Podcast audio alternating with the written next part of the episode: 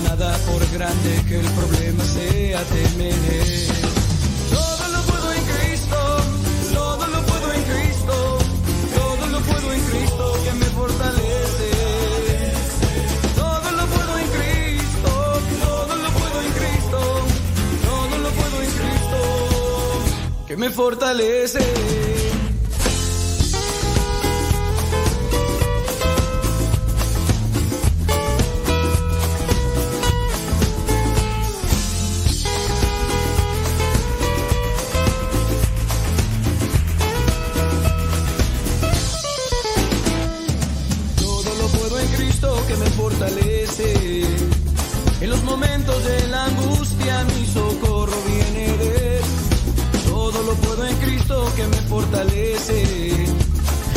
Nada, por grande que el problema sea temer.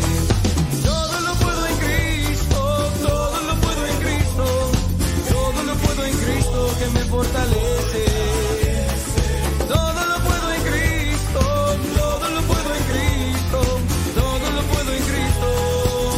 que me fortalece.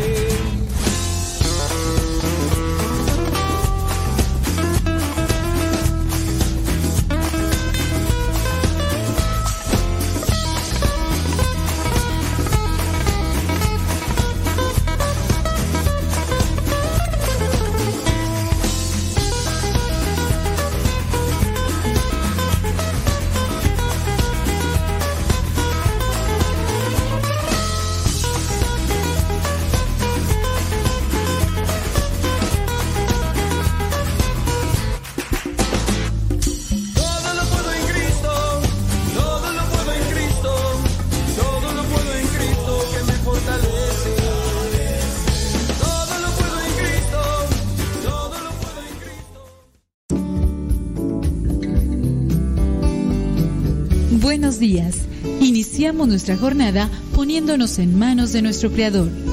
Pedimos su gracia para enfrentar como hijos suyos cada reto que la vida nos presente, acompañados de María, la dulce Madre que nos invita a proclamar las grandezas del Señor. Camina con nosotros en radiocepa.com, emisora católica de los misioneros servidores de la palabra.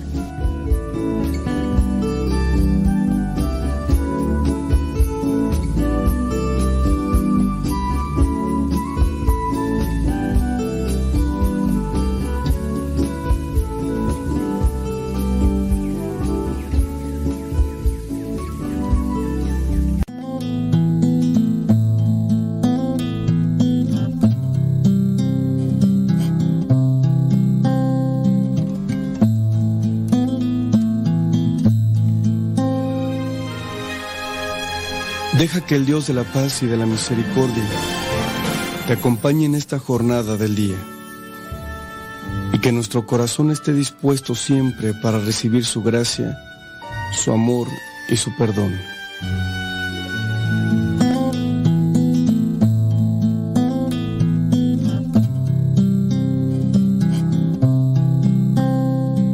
Los mandamientos del Señor alegran el corazón. La ley del Señor es perfecta del todo y reconforta el alma. Inmutables son las palabras del Señor y hacen sabio al sencillo. Los mandamientos del Señor alegran el corazón. La voluntad de Dios es santa y para siempre estable. Los mandamientos del Señor son verdaderos y enteramente justos.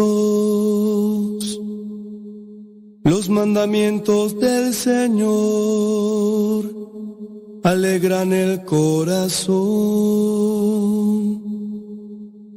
Aunque tu servidor se esmere en cumplir tus preceptos con cuidado, ¿quién no falta, Señor, sin advertirlo? Perdona mis errores, mis errores ignorados Los mandamientos del Señor alegran el corazón. Presérvame, Señor, de la soberbia. No dejes que el orgullo me domine. Así del gran pecado tu servidor podrá encontrarse libre. Los mandamientos del Señor alegran el corazón.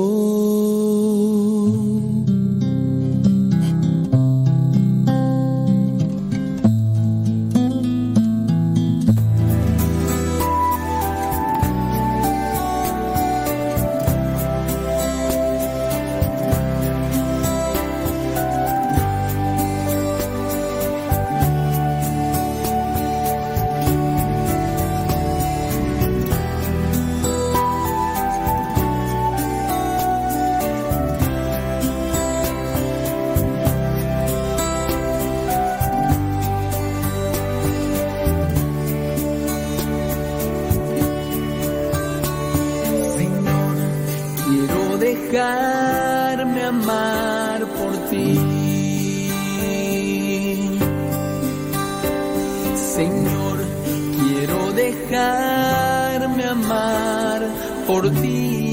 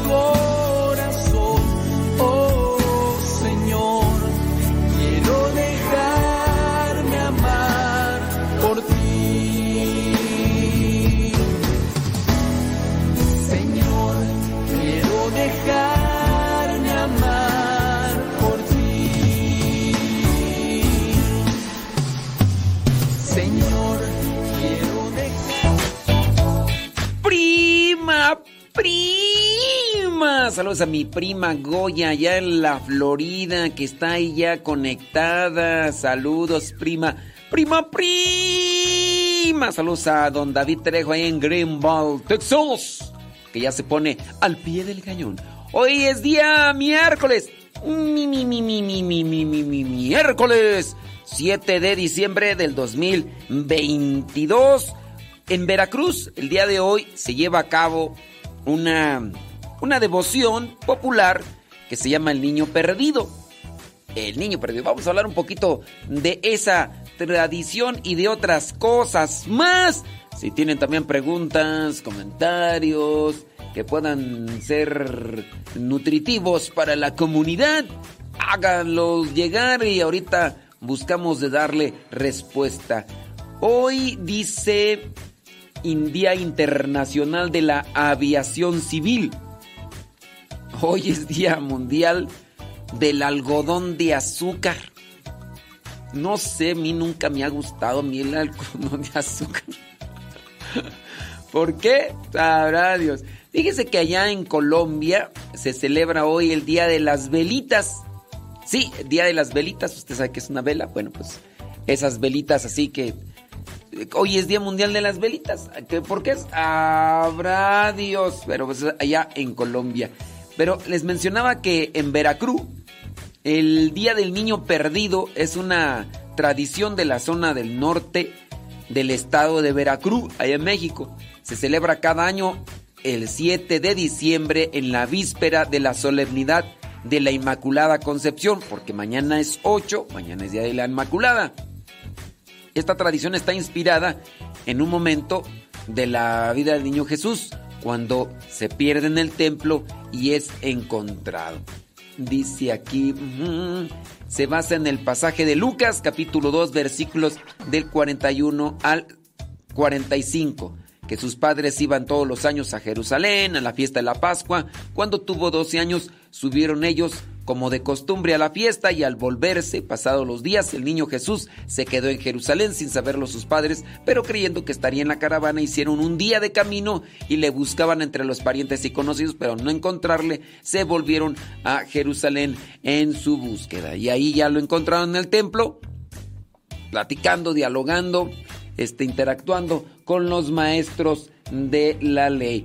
Dice, el Día del Niño Perdido recuerda este hecho de la infancia. Esta tradición se celebra año tras año y de generación en generación, según informa ahí la Arquidiócesis de Jalapa. Un signo muy característico de esta tradición que se celebra de manera especial en la localidad de Tuxpan, Veracruz, es que los niños caminan junto con sus padres jalando carros de cartón que portan velas encendidas. Fíjese, allá en Colombia es Día de las Velitas. Los niños disfrutan de este recorrido nocturno por las avenidas principales que también están adornadas con velas. Con este signo de las luces se muestra al niño Dios el camino de regreso a casa. Ande, pues sí, ahí estoy mirando unas fotografías donde efectivamente hay eh, como veladoras ahí. Antes de iniciar el recorrido, los niños asisten a la iglesia junto con sus padres para participar de la misa y recibir una catequesis donde se proclama el Evangelio de San Lucas. El signo señala, la arquidiócesis nos recuerda el mismo pasaje de Jesús. Yo soy la luz del mundo, el que me sigue no andará en la oscuridad, sino que tendrá la luz de la vida. Bueno, y ahí estoy mirando yo los carros carros de cartón, ¿eh? Así, algunos hechos muy. Muy, este, pues así, muy em, caseramente y otros sí se ve que pues ya son así como que más bien los compran y todo eso. Bueno, ¿habrá alguien por ahí, de por allá de Tulpan, Veracruz, que nos esté diciendo, ay, hombre, yo, yo participo, hombre, de esta cuestión, hombre, o, o de, ándele, pues. Déjeme ver por acá quién nos manda ya sus mensajes, dice acá escuchándolo. Em, dice que si no habrá novelas. ¿De qué, ¿De qué novelas me hablas, Lucy? ¿De qué novelas me hablas? Dice que si hoy no habrá novelas. De, ¿Ayer hubo novelas? ¿Novelas? ¿O de qué, de qué, de qué me habrá? A lo mejor se equivocó, ¿verdad? A lo mejor se equivocó de, de chat y me está preguntando a mí por las novelas. A lo mejor allá con la comadre, eh, mirando esas novelas que pues nada más sirven ahí para Ah, pues, pues, ¿para qué sirven? No más, quién sabe. Aquí escuchándole, muchas gracias con todo. Bueno, hay puros saludos por acá, no hay preguntas. Bueno, pues ni modo, dijo Lupe, ¿qué le vamos a hacer? Eso. Bueno, mándenos sus preguntitas si tiene alguna cuestión, duda, fe. Si no, aquí nosotros vamos a compartirle lo que ya tenemos preparado. Tenemos noticias, tenemos también lo que es el santoral. Hoy la iglesia recuerda a San Ambrosio. Y vamos también a leer un poco sobre la vida de San Ambrosio para que también se nos quede. Y otras cosas más. Así que mándenos sus mensajes y sus preguntas. Y si no, ahorita vamos a... Si es que la mayoría me está pidiendo salud y, y todo lo demás. Y pues eh, saludos a todos, a todos, porque si no después ya ves que me regañan que porque, bueno, la gente, algunos dicen, ay, tú nomás te la pasas, y dices saludos, que no sé qué, que no sé cuánto, ya, ¿para qué nomás saludos a la gente, que no sé qué?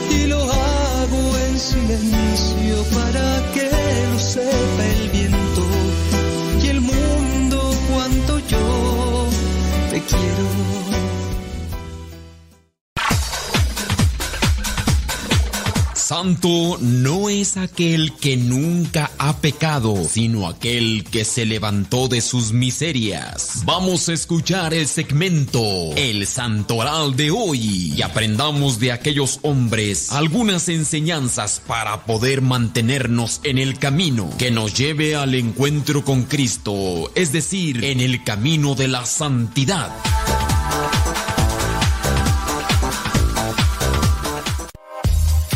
Muchas gracias, muchas, pero muchas gracias. Fíjate que por ahí está Laura, Laura no está, Laura Franco, dice que efectivamente, dice que ella es de Tuxpan, Veracruz, que de lo que ya dije, dice además, eh, en las escuelas se preserva y en la mayoría de las casas también se encienden velitas en las calles, en las banquetas, dice. Muy bien, Laura.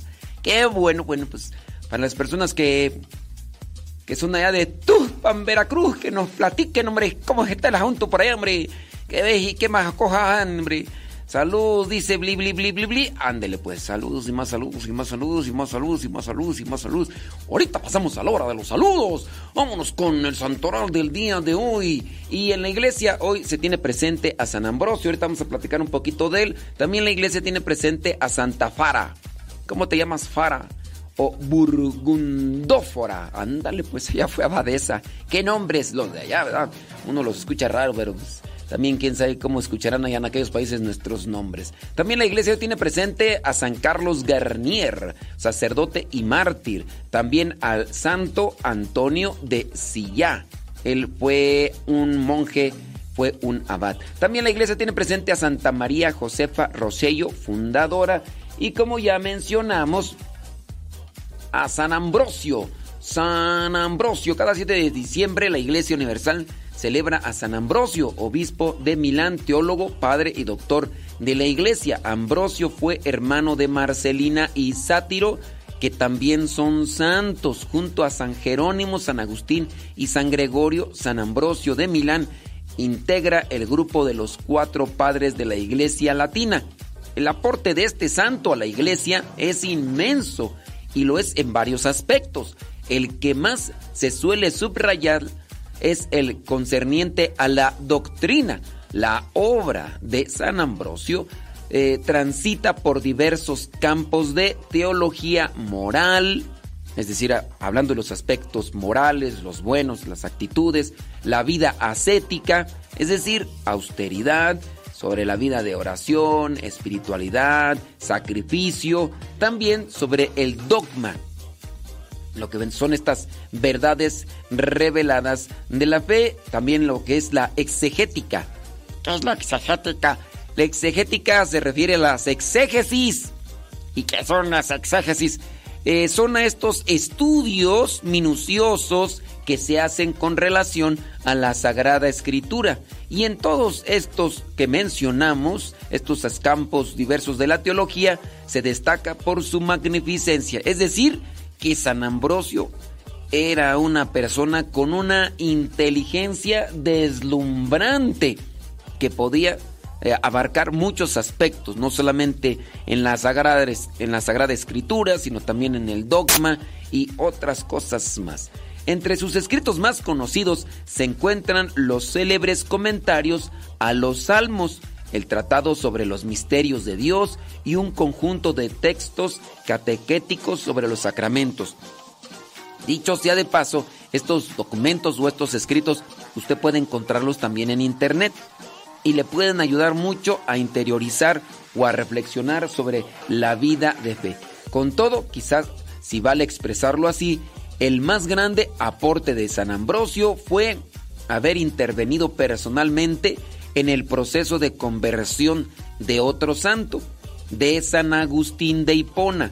La madre de San Agustín, es decir, Santa Mónica, le había pedido que se acercase a su hijo y que lo orientara. Al principio, dicen, como muchos suelen serlo, Agustín así como que quería y no quería, como que se negaba y no, pero luego se sintió atraído por la sabiduría y la elocuencia de San Ambrosio. La solidez espiritual del obispo de Milán alimentó los cuestionamientos interiores de aquel joven que era ya también muy deslumbrante a nivel intelectual, San Agustín, y después comenzó a escucharlo, comenzó a interrogarlo, comenzó a cuestionarlo sobre algunas cuestiones de fe, encontró luces y después el mismo Ambrosio fue quien lo bautizó. Ambrosio nació en la ciudad de Treveries, en Galia de Bélgica, y vivió entre los años 340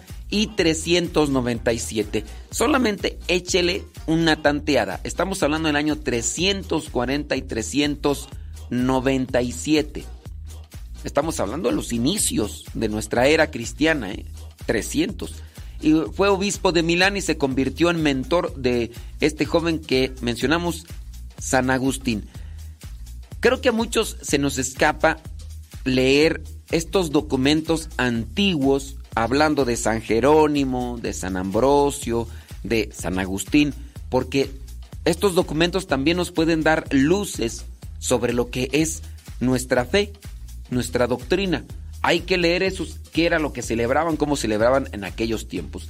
Antes de entregarse al servicio de Dios, eh, Ambrosio, San Ambrosio estudió leyes y retórica en Roma por sus méritos. Es considerado uno de los más excelsos oradores de la antigüedad clásica para dedicarse luego al servicio público, tal y como hizo su padre. Llegó a desempeñarse como gobernador de Emilia y Liguria en la parte norte de la península itálica. Establecido en Milán, dejó su cargo político de manera inesperada y le dio un giro a su vida, poniendo al servicio, poniéndose al servicio de la iglesia y ayudando en todas las necesidades que había. Es un célebre en eh, episodio, Ambrosio llegó a ser aclamado por la población de Milán y sus autoridades, quienes reconocían en él capacidad para liderar a la comunidad cristiana. Sin embargo, San Ambrosio no aceptó el cargo de obispo que se le proponía, pues no era ni siquiera sacerdote en ese momento, porque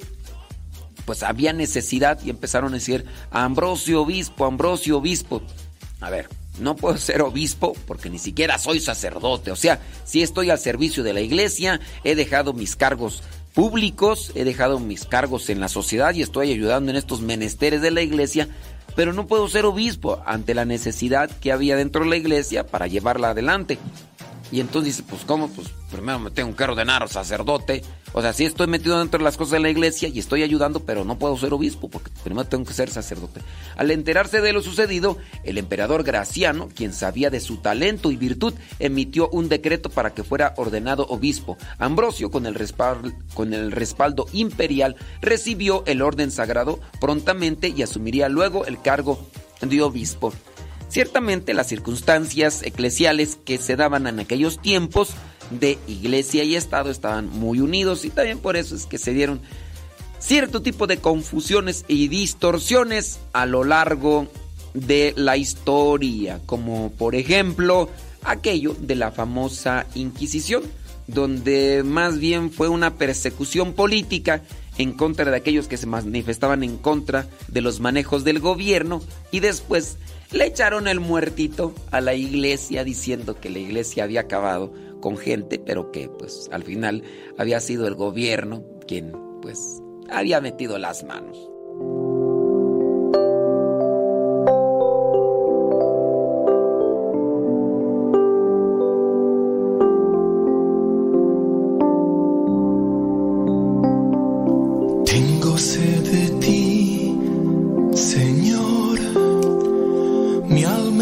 vacía, tan seca.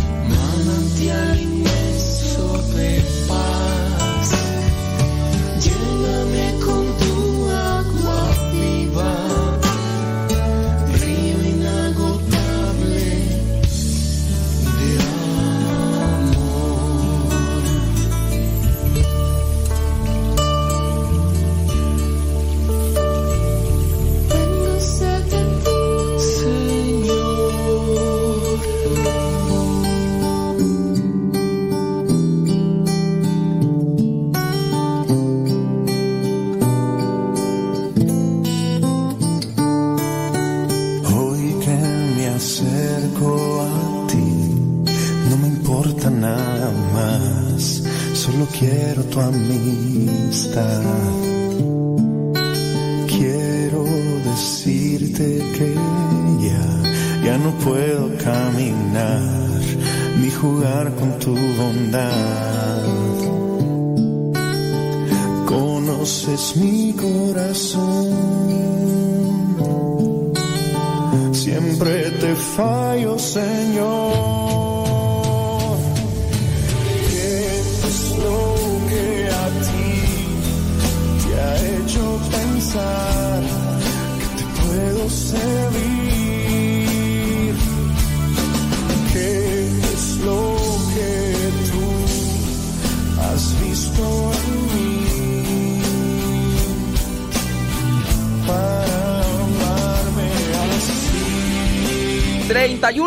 después de la hora, son las 6 de la mañana con 31 minutos hora de California, son las 8 de la mañana con 31 minutos hora del centro de México. Son las 9 de la mañana con 31 minutos hora de la Florida, Nueva York y otras partes de la Unión Americana. Muchos, pero muchos gracias. Hoy es día miércoles 7 de diciembre. Padre, necesito ayuda. Estoy en un ministerio de intercesión y me han hecho la invitación de integrarme a este ministerio de adoración nocturna. ¿Cuál es la diferencia entre intercesión y adoración nocturna? ¿Me podía aclarar? Ya que me dijeron que es lo mismo, que en los dos ministerios. Espero su respuesta. Ay, Dios mío santo. Déjame ver quién me mandó este mensaje. ¿Quién me mandó este mensaje? Mm, este, no, esta persona no. Esta persona no. Esta persona no. Ok, muy bien. Bueno, vamos a responderle a esta persona. Que no sé si nos estará escuchando yo. A ver. Dices que tiene. Esto, que estás en el ministerio de intercesión. Si me estás escuchando, regrésame la respuesta a la pregunta que te voy a hacer. ¿Qué hacen en ese ministerio de intercesión? No voy a decir tu nombre, ¿verdad? Para no quemarte, aunque no habría problema, digo. Pero no te voy a quemar, de todas digo, pues. A ver, este, Lupe, ¿cuál Lupe? Hay muchas Lupes. A ver, Lupe, si me estás escuchando, dime, ¿qué haces en ese ministerio llamado de intercesión? Dime, por favor, qué es lo que haces. Vamos a ver si puede, porque me mandó esa pregunta y yo quiero saber qué es lo que hace en ese misterio de intercesión. Muy bien. Y miren, esto es lo que quiero hacer, lo que yo quiero hacer con Lupe. A ver si me está escuchando. Lo que quiero hacer es una un cuestionamiento o que se hagan ellos mismos un análisis, una reflexión. No siempre hay que esperarnos a una respuesta externa cuando nosotros mismos podríamos analizar desde una cuestión personal y, salir adelante a flote con este tipo de dudas, ciertamente de fe o de, grupos. A ver, Lupe, ya, ya está escribiendo. Lupe, Lupe, responde por favor. Yeah, yeah, yeah. Oh. A ver, porque le dijeron le hicieron la invitación a la adoración nocturna y pregunta entonces Lupe cuál es la diferencia. Que, si yo le puedo aclarar que porque le dijeron que era lo mismo. Entonces, pues, no, ahora mi pregunta es, Lupe, ¿quién te dijo que es lo mismo el ministerio de intercesión y la adoración nocturna? Bueno, Lupe no me está no me está escuchando porque se puso ahí, lo escucho, dice todos los días y sí lo estoy escuchando. Pero la pregunta yo le hice, Lupe, y no, eso no me respondió. Yo pienso entonces que no me está escuchando. Déjame entonces, ahorita vámonos a otra pregunta por acá de otra persona, porque Lupe, quién sabe dónde andará. Lupe, ¿qué le pasa a Lupita? No sé qué, qué es lo que quiere la respuesta, pero pues a estar escuchando allá. A quién sabe quién en mañana. Déjame ir a otra pregunta por acá. Dice, Dios le bendiga mucho, padre, quisiera pedirle un consejo. No, no es quisiera, es quiero pedirle un consejo. Quisiera, así no, quiero. Dice, soy catequista y coordinadora de catequistas. Eh, me gusta y amo a los niños. Ayudo en la parroquia. Mm, no me duele donar, pero no sé qué pasa. Algunas catequistas, en algunas catequistas no hay apoyo y me dejan sola en las actividades de lo que se hace en la parroquia. Ya le dije al padre que no quiero seguir en la coordinación. Me duele mucho, pero ya no puedo con las críticas de mis compañeros y tantos corajes. El padre está contento con todo lo que se hace. Las mamás de los niños también, pero algunas compañeras no. Se enojan. Padre, deme un consejo, ¿qué hago? Me siento muy triste por todo. hay que desglosar aquí las cosas, ¿verdad? Dice que es catequista y coordinadora de catequistas. Dice que le gusta y ama a los niños. Muy bien. Ayuda en la parroquia. Bueno, pues es catequista. Dice que no le duele donar. Muy bien. Pero no sé, algunas, de algunas catequistas no hay apoyo. Y le dejan sola en las actividades. Pero los mismos compañeros, pienso yo que son de las mismas catequistas, dice que pues ahí la crítica y la murmuración. Y entonces hay tantos corajes y todo lo demás. O sea, aquí se hace realidad lo que es esa frase o expresión de que el que más critica es el que menos hace. El que más critica es el que menos hace. Bueno, con relación a esta persona que nos escribió ahí su mensaje, déjeme decirle que donde quiera se va a encontrar con críticas donde quiera. Porque la crítica o la murmuración es una semillita que se mete en un grupo de catequesis, en un grupo de trabajo, en un grupo familiar, en un grupo de WhatsApp. La cizaña se mete aquí y allá. Usted debe de ponerse pilas, de disponerse y prepararse para la crítica. La crítica, aunque usted esté haciendo las cosas bien, siempre va a haber crítica. Si está haciendo las cosas mal, bueno, con mayor razón, ¿verdad? Debe de presentarse un cierto tipo de crítica. La crítica donde quiera va a estar. La crítica hasta porque te va bien o porque tienes éxito, siempre van a quererte criticar. Eso es como que ya algo establecido dentro de, de lo que es nuestra condición social aceptarlo. Bueno, eso te tiene que ayudar a disponerte. Si te están criticando, ¿por qué te cala? Ay, es que no quiero que me critiquen. Mm. Pues si no quieres que te critiquen, este, pues no sé, hay que irse a una isla donde no haya gente. Donde no haya gente y ahí no te va a criticar nadie. Y eso también lo debes de tener presente. Hasta dentro de la misma iglesia habrá críticas. Si tú no quieres que te critiquen, te digo, vete a una isla, por allá donde no haya gente, y a ver cómo le haces. Porque siempre va a haber crítica. ¿Quieres que los demás no te critiquen? Mm, eso va a estar medio difícil. Oye, al mismo Jesús lo criticaban. O sea, ¿qué te esperas? Ay, a mí no quiero que me critiquen. Mm, pues sí. Pues ¿quién eres o qué? A todos van a criticar. Ok, entonces, ¿qué, hay que hacer aquí?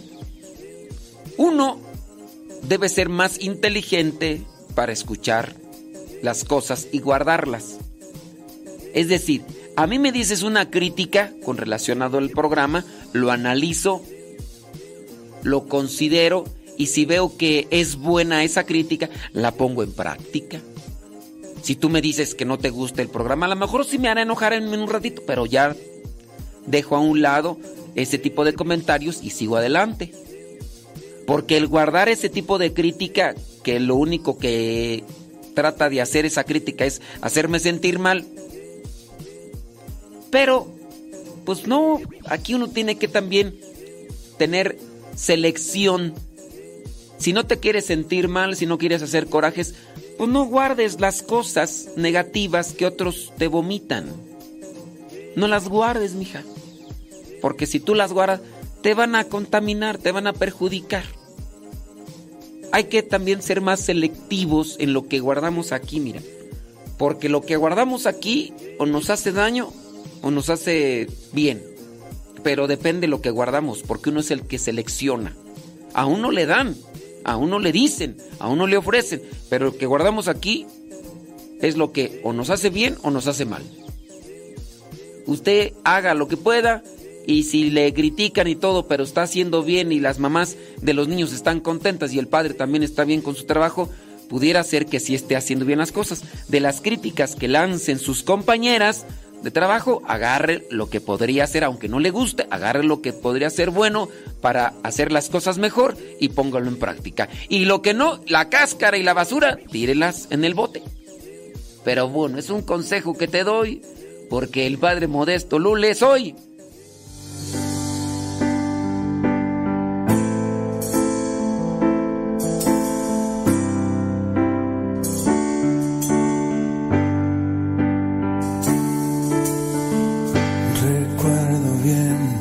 Bueno, bueno, mándenos sus mensajitos a través del Telegram. Arroba cabina radio sepa. Arroba cabina radio sepa. Bueno, ese consejo de la catequista lo pusieron ahí en el Facebook. Ahí en el Facebook y pues eh, ya le respondimos. Espero que haya visto el mensaje. No me acuerdo quién lo puso. Pero...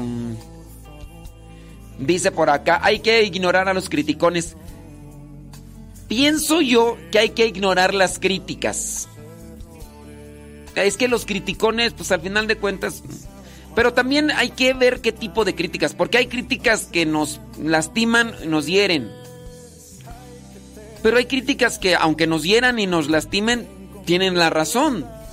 Entonces hay que quedarnos con lo que nos puede ayudar.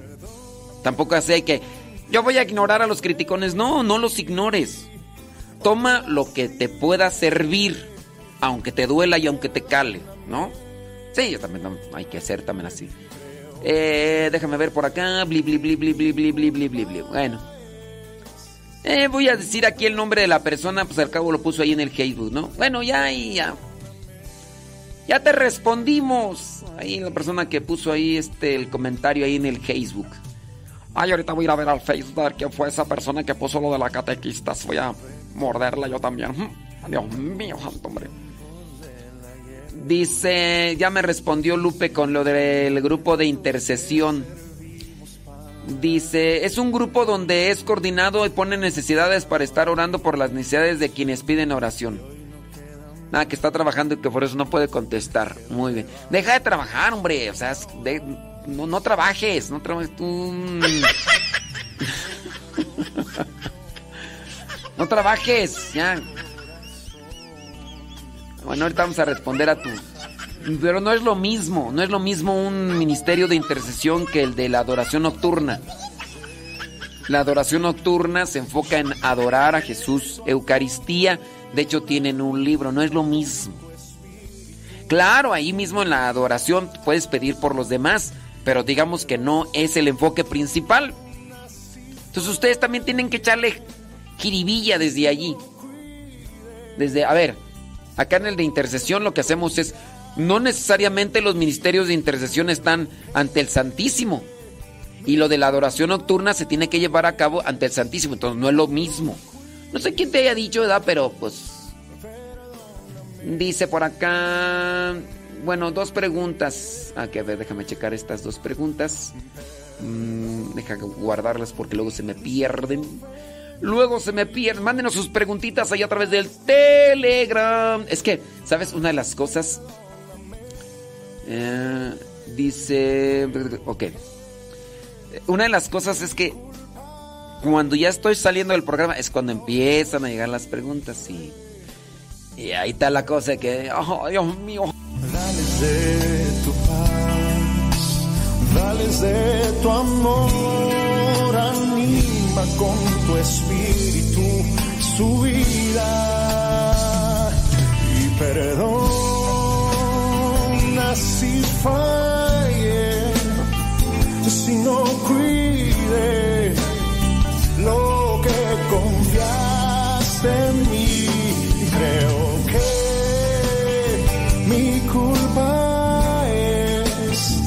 no los cuide, perdóname.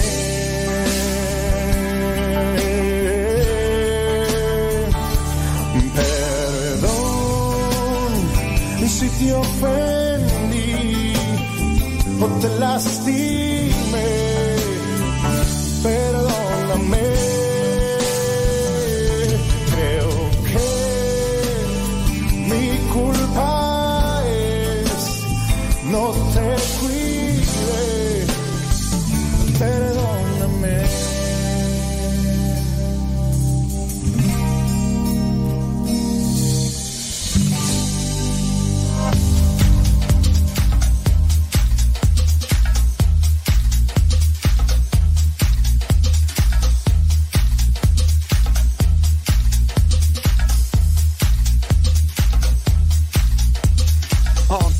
Bueno, sí, bueno. Este, con relación a la persona que nos hacía el cuestionamiento de que si es lo mismo este ministerio de intercesión y de adoración nocturna, y le estuvimos diciendo pues que trate de, evaluar las cosas y pues no, de- si alguien le dice, ay, es lo mismo, estoy confundida, estoy confundida, ¿cómo? No, pues, analícenle. El ministerio de intercesión ahí se enfocan en pedir por las personas necesitadas. El ministerio de adoración nocturna, pues es este ministerio o este grupo de personas que se dedican a adorar a Jesús Eucaristía. ¿Es lo mismo? No. Ay, pero es que me dijeron que es lo mismo. ¿Quién te dijo? Ay, una señora que vende pepitas allá afuera del supermercado. ¿Va a la iglesia esa señora? No, pero me dijo que es lo mismo. Este, no le presten demasiada atención a comentarios de personas que, este, pues que están desenfocadas. Si te lo dijo, no sé, algún sacerdote, algún diácono, alguna religiosa, pues a lo mejor ahí sí te puede hacer algo de ruidillo, pero pues, te lo dijo Juan de las Pitayas que ni a misa va. Pues, ay, Dios me, me confunde. Pues no, al rato un ateo te va a decir que Dios no existe y también te vas a poner, no, o sea, Mire, con relación a una pregunta que nos están haciendo por acá, dice, tengo una pregunta. Usted nos ha explicado que las terapias con imanes y estas cosas no está permitido en la iglesia. Bueno, miren. Aquí nosotros tenemos que analizar. La iglesia no se pronuncia a favor de la terapia con imanes. También nosotros debemos tener cuidado las formas de expresarnos no es que en la iglesia estemos diciendo que no está permitido. Tú eres libre de creer ese tipo de cosas. ¿Por qué? Porque te dicen que un imán te va a sanar una cuestión fisiológica o física. Esa es una idea, es una ideología. O sea, es una idea que una persona tiene. Eh, o sea, es en el caso de, permitir o no permitir, tendríamos que estar en el ámbito de la fe. Si nosotros, por ejemplo, decimos en cuestiones de fe, oye, eh, en la iglesia se permite la devoción a Jesús Malverde, el que es seguido por los narcos. No, ahí sí, porque estamos hablando en torno a la fe. Oye, en la iglesia se permite la devoción a la Satán muerte. No, porque ni es santa ni es solamente una máscara del demonio, eso si no está permitido. Pero acá en cuestión de terapias, más bien son terapias, ¿cómo podríamos llamarle? Terapias, este... Mmm, ay, ay, ay, déjame agarrar el término, que aquí está, por aquí el término, cruzando por mi cabeza de un lado para otro son, bueno, ahorita no se me viene el término, pero esto es una cuestión, más bien una terapia. Son, eh, ay, ay, ay. Pues miren, son, ay, es que traigo el término, traigo el término, pero no, no sale aquí. Eh, ah, sí, ya. Son terapias placebas. Hay un efecto dentro de lo que son las sensaciones del cuerpo humano que se le llama efecto placebo. El efecto placebo es cuando te dicen, esto te va a ayudar, esto te va a ayudar.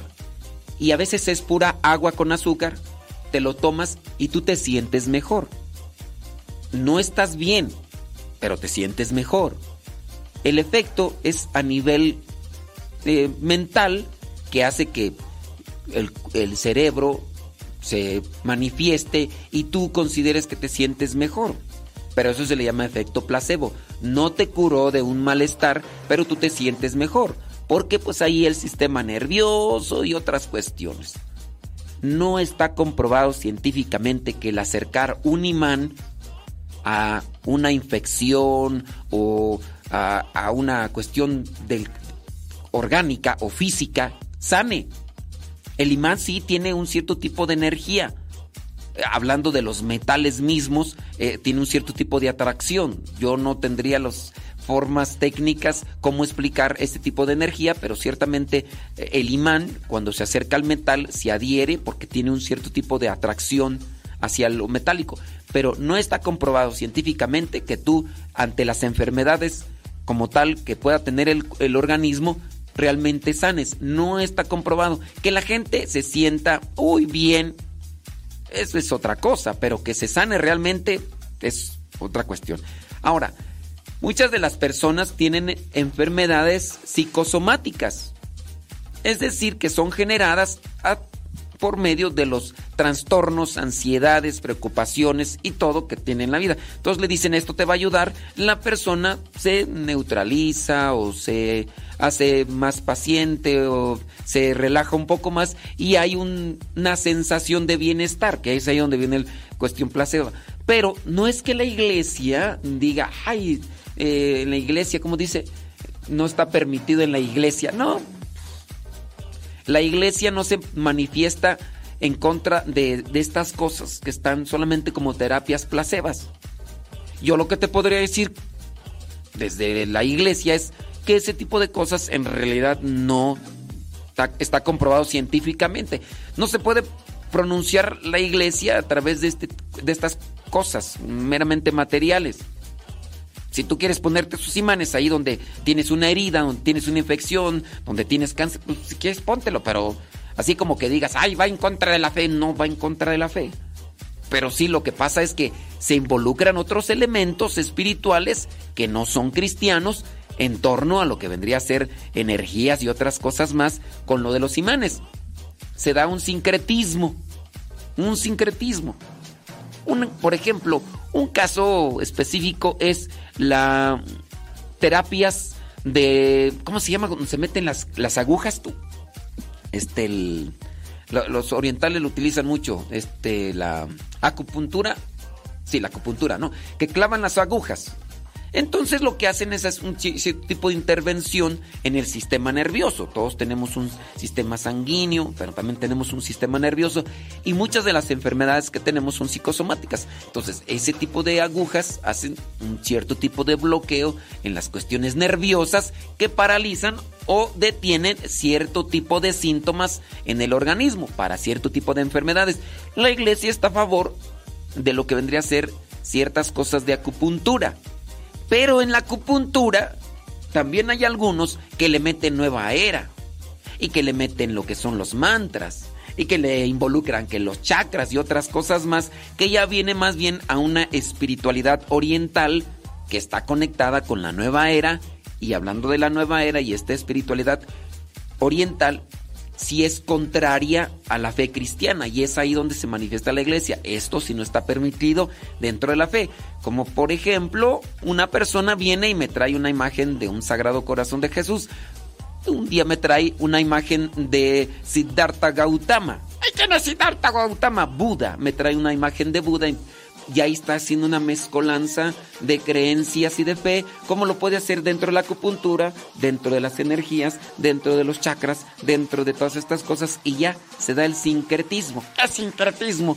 Pues meter todo en un costal sin criterio y al cabo, con que te ayude, con que esté bueno, pues nomás no. Hablando de los imanes, si alguien se quiere poner los imanes, pues que se los ponga, pues que eso no, no afecta en cuestión a la fe. Pero el problema está todos los elementos que se le pueden agregar a eso de poner. Si tú dices, ah, es que yo tengo cáncer, pues si te quieres poner los imanes, pues póntelos. Pues, ¿qué? ¿Que te van a ayudar? Científicamente no está comprobado. No, que si me ayuda, pues que te ayuden, pues ándale pues. En vez de que vayas a otras cuestiones que sí está comprobado. Pero así como que tú digas que, la iglesia no está permitido, eso no. Yo nomás, eh, para que aclares también términos y no nos revolvamos y no andemos diciendo cosas que la iglesia no dice. ¿Ok? Porque sí, hay veces que uno dice cosas que pues mm, confunden o tergiversan las posturas eh, de fe, de doctrina de la iglesia.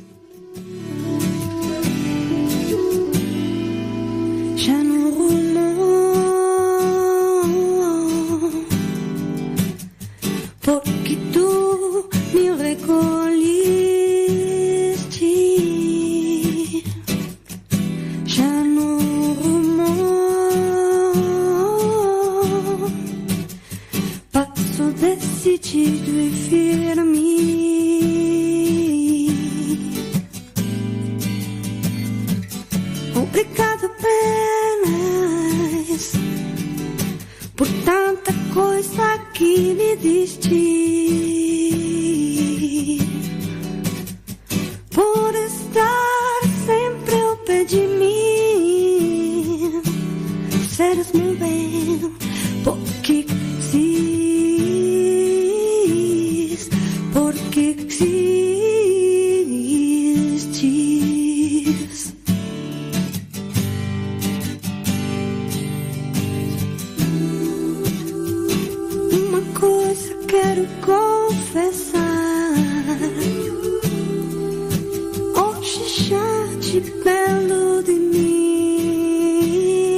8 con 57 de la mañana. 8 con 57 hora el centro de México. Estamos en San Vicente, Chicoloapan, Estado de México. Aquí es una casa de retiro, se llama Centro Nacional de Reconciliación. Si un día usted quiere venir por acá, a esta casa de retiros, pues véngase un retirito. Aquí hay retiros todos los fines de semana y hasta entre semana, porque es una casa de retiros. Si quiere acompañarnos, pues anímese, anímese y véngase a un retiro. Fácil de llegar, búsquele ahí en el Google Maps, Centro Nacional de Reconciliación, San Vicente Chicolapan. Y ya, ahí le dice, incluso hasta allá aparece el número de teléfono de aquí para si quiere hablar a la oficina, informes de cuándo va a haber retiros y todas estas cosas. Muchas personas tienen problemas y dificultades en su vida, en su matrimonio, con sus hijos, y a veces necesitan una luz. Déjense iluminar por la palabra de Dios. Vénganse un retiro, criaturas, y que Dios se manifieste en sus vidas, porque pues es lo que necesitamos, ¿no? Es lo que... Porque si a veces buscan el consejo de alguien o la opinión de alguien, pues sí, el consejo es como como una herramienta, es como, como si me dieran una, no sé, un, un o una llave. Pero necesito la orientación de cómo utilizar esa llave mecánica para solucionar un problema. Entonces, ustedes pueden recibir el consejo, pero ¿cómo aplicarlo? Bueno, pues vénganse al retiro y de esa manera ustedes se pueden ayudar. Es mi recomendación que les doy porque ya saben que el Padre Modesto Lule soy. Oh my wow. Consigo, Él es mi necesidad, mi fuente de paz, solo Dios basta.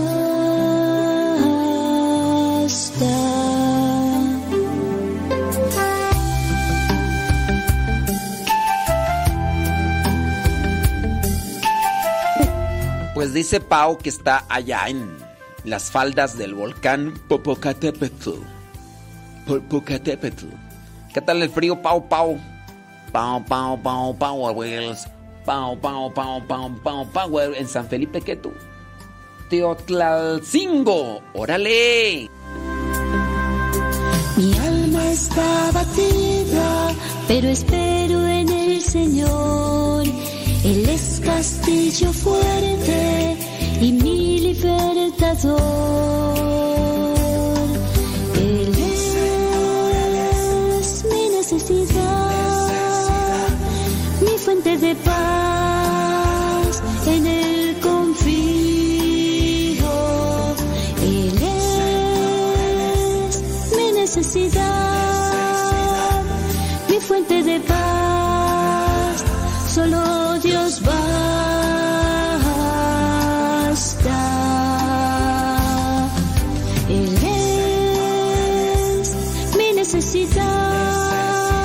Lucy Garfias, no nos escucha ella, ¿verdad? pero ella es la que canta, solo Dios basta. Lucy Garfias, antes me hablabas. Mi necesidad, mi fuente de paz, solo Dios va. Dicen que quieren el teléfono para pedir informes. Ahí les va el teléfono del Centro Nacional de Reconciliación. Apúntelo. 55. Espérese, padre, es que no encuentro con qué apuntar. No, pues ahí está el teléfono. Con ese ahí mismo apúntenle. Ay, es que. Ha- Haz de cuenta como que le mandas un mensaje a otra persona y ya.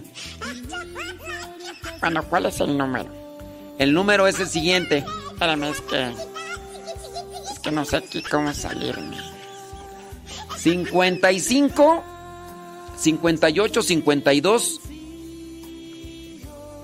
38 11 55 58 52 38 11 Usted puede ahí hacer su su llamada y le van a dar informes de los retiros aquí que tenemos en el Centro Nacional de Reconciliación. 55 58 52 38 11. Ahí sí me pueden hacer el favor de escribírselo ahí a las personas que están ahí en el chat. Porque hay personas que andan buscando un sacapuntas para sacarle punta a lápiz. 55 58 52 38 11. Hay retiro para matrimonios, hay retiro para jóvenes, hay retiro para mujeres emprendedoras, hay retiro para solteros, para los que andan buscando a ver qué agarran, hay retiro para líderes, hay retiro para niños. Pues es que es una casa de retiros. Sí, Échale Ferrer. Un solo al padre Modesto Lule, al padre Eduard Gilbert, a mi padrecito Cueto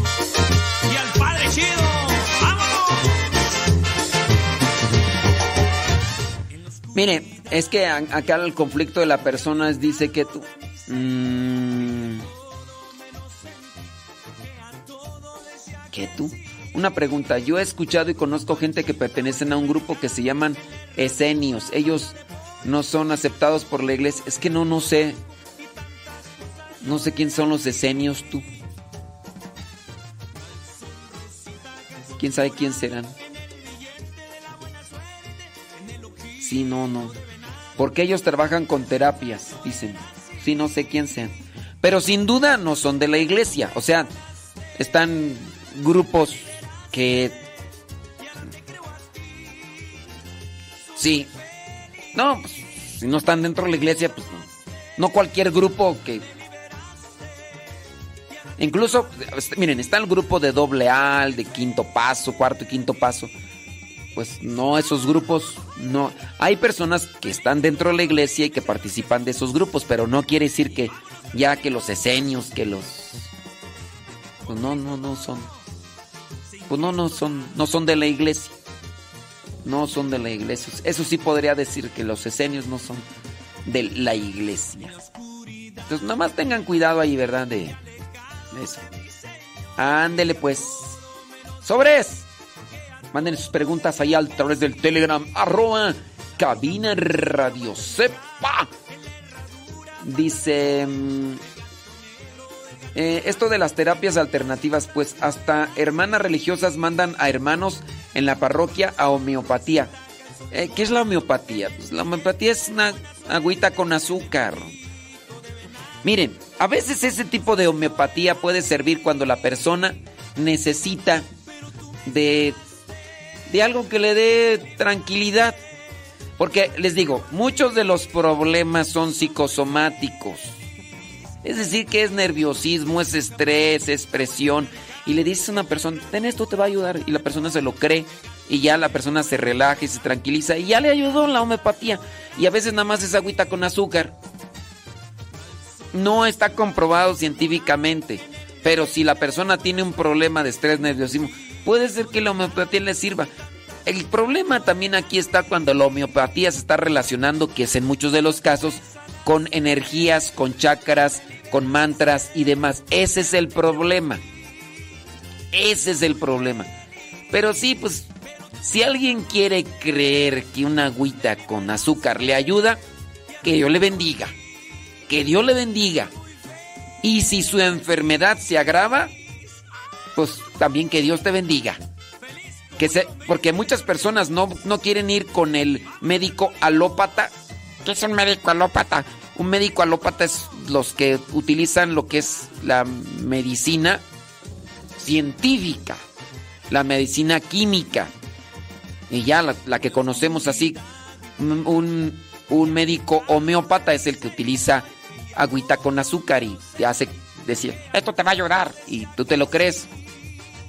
Si alguien quiere ir allá y después descuida su condición física y no se atiende con la medicina química que puede y está comprobado que eso ayuda, pues ya después si quiere venir acá con los médicos, pues, pues que Dios lo bendiga, ¿yo qué? Pues sí. Dice... Oh, y ya había yo leído la carta de San Juan Pablo II, el agua y la vida. Sí, miren, es que aquí estamos hablando, una cosa es eh, la cuestiones homeópatas. Pero otra cosa ya es cuando se involucra. Ahí ya estamos hablando del sincretismo, que ese es el peligro. Ese es el peligro con la acupuntura, es el peligro con la homeopatía, ese es el peligro con el spa, hasta con el spa. ¿Qué es el spa? El spa es estos lugares donde te ponen eh, baños de vapor, te ponen hierbas de olor, te dan masajes, pero ya te involucran también música oriental, te hacen repetir mantras. Y ahí está la cosa. Es lo mismo con lo que vendría a ser los temazcales. Los temazcales pues, son baños de vapor con hierbas. Pero el problema es que también ya le meten ahí que espíritus, que más de cosas. Esa es la cuestión. Si tú te quieres ir a bañar con vapor y con hierbas, se te abren los poros, se te salen las toxinas y eso es bueno. El problema y lo malo es cuando ya le mezclan energías y que eh, vendría a ser purificación. Eso es lo malo. Eso es lo malo. morado en el de la buena suerte, en el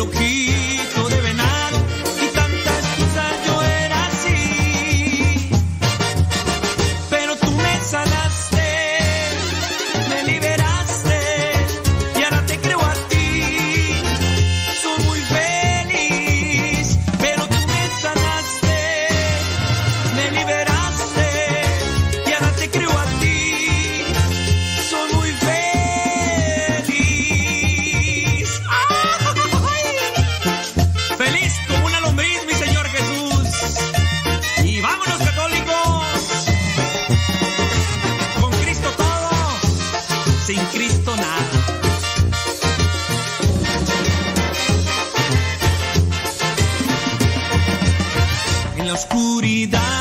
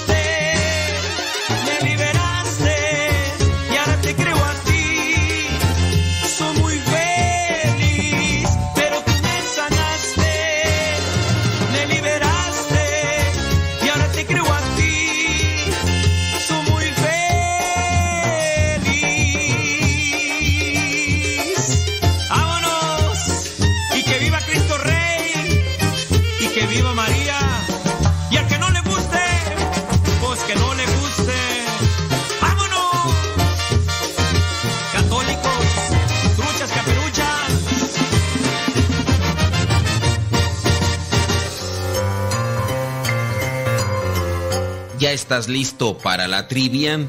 En realidad es una pregunta sencilla, pero queremos de alguna manera compartirla. Vamos con ella. La pregunta es la siguiente. ¿Cuántos años tenía de viuda Ana, la profetisa que miró al niño Jesús en el templo?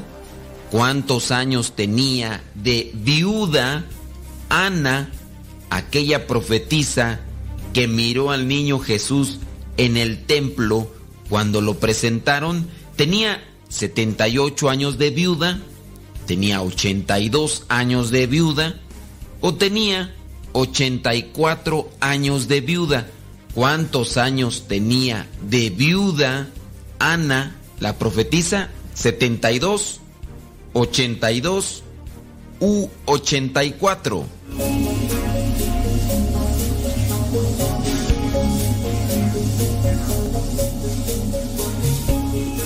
Si tú dijiste que tenía 78 años de viuda, pues déjame decirte que te equivocaste. Si tú dijiste que tenía 82, también te equivocaste.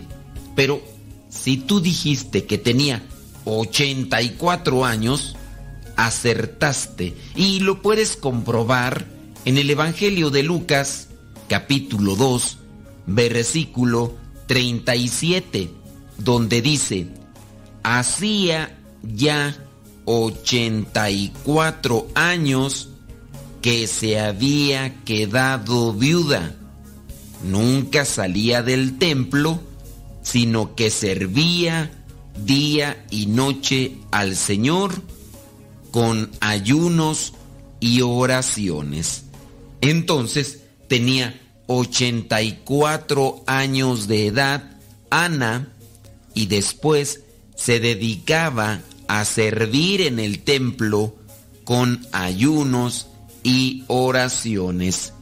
Hay por ahí algunas personas que después de viudas se han dedicado a cuidar a los nietos, pero los nietos crecen y ya llega el momento en el que no están. Después, algunas se dedican a trabajar Claro está aquellas que vienen a estar todavía fuertes, pero la viudez no tiene fecha.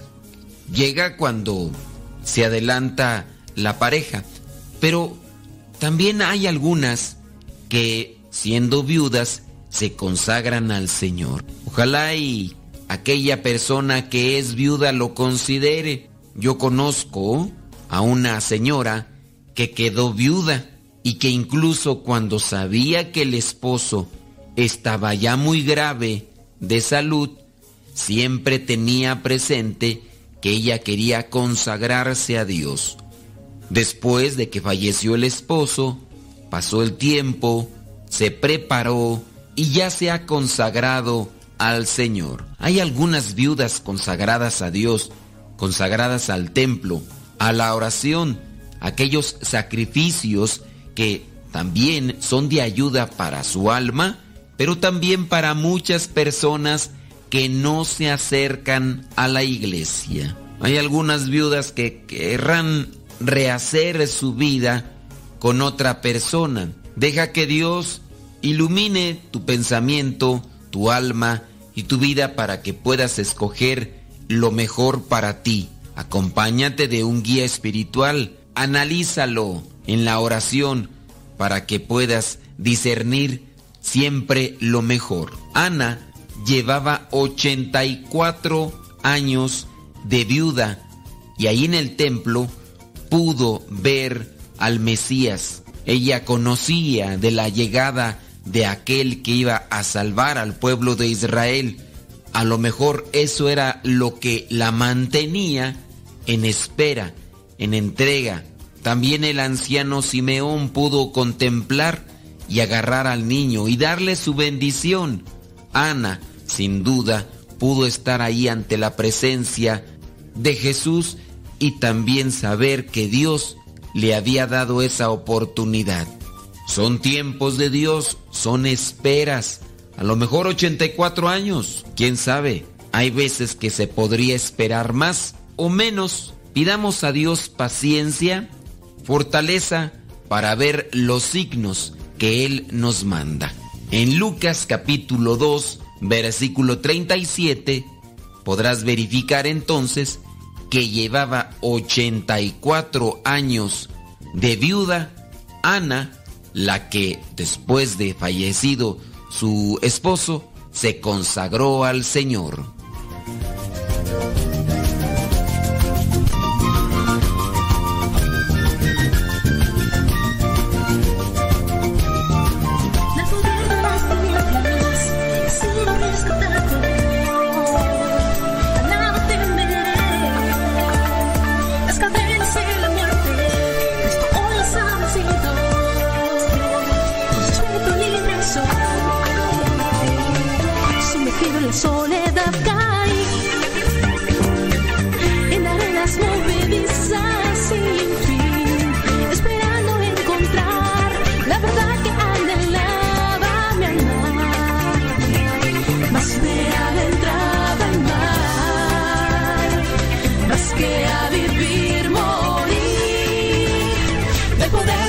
He sido rescatado. A nada temeré, las cadenas de la muerte, Cristo hoy las ha vencido. Con su espíritu libre soy. Llegó la luz a mi interior.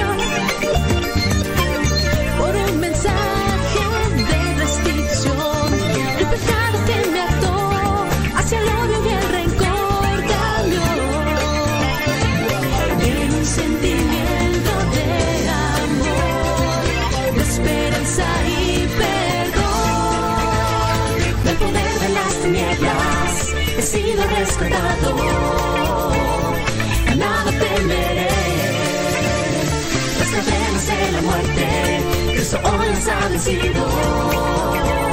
Con su espíritu libre soy. Libre, libre soy por su amor.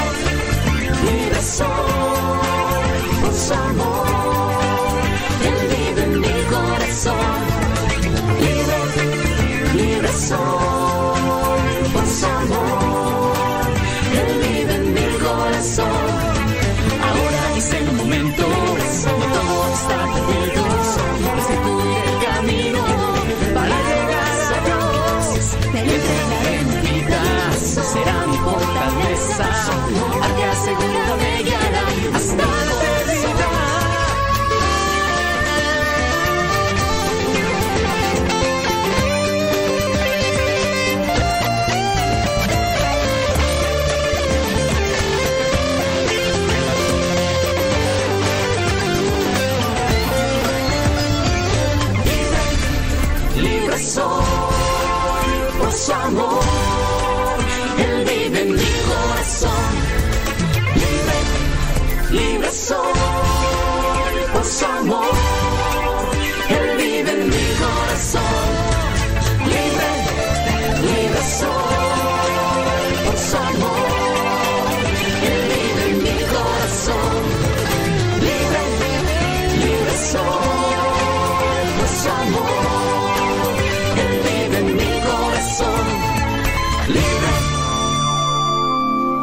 7 de diciembre la iglesia recuerda a San Ambrosio. Las casualidades no existen. Dios se sirve de circunstancias y de personas que ni nos imaginamos para que nos encontremos con Él. Ambrosio nació en Alemania, en la ciudad de Treveris, hacia el año 340. Su padre era prefecto romano en la Galia y murió cuando Ambrosio era chico. Su madre era una mujer de principios muy firmes y lo educó para ser un hombre de bien. Después de la muerte de su esposo, decidió que era mejor que toda la familia regrese a Roma.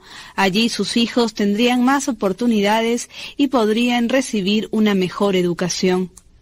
Ya instalados en Roma, Ambrosio estudió griego y destacó como poeta y orador.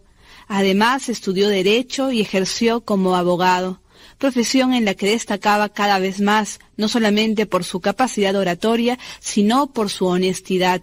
El prefecto de Roma, llamado Petronio Probo, quedó impresionado con la calidad de este joven y al poco tiempo lo nombró su secretario.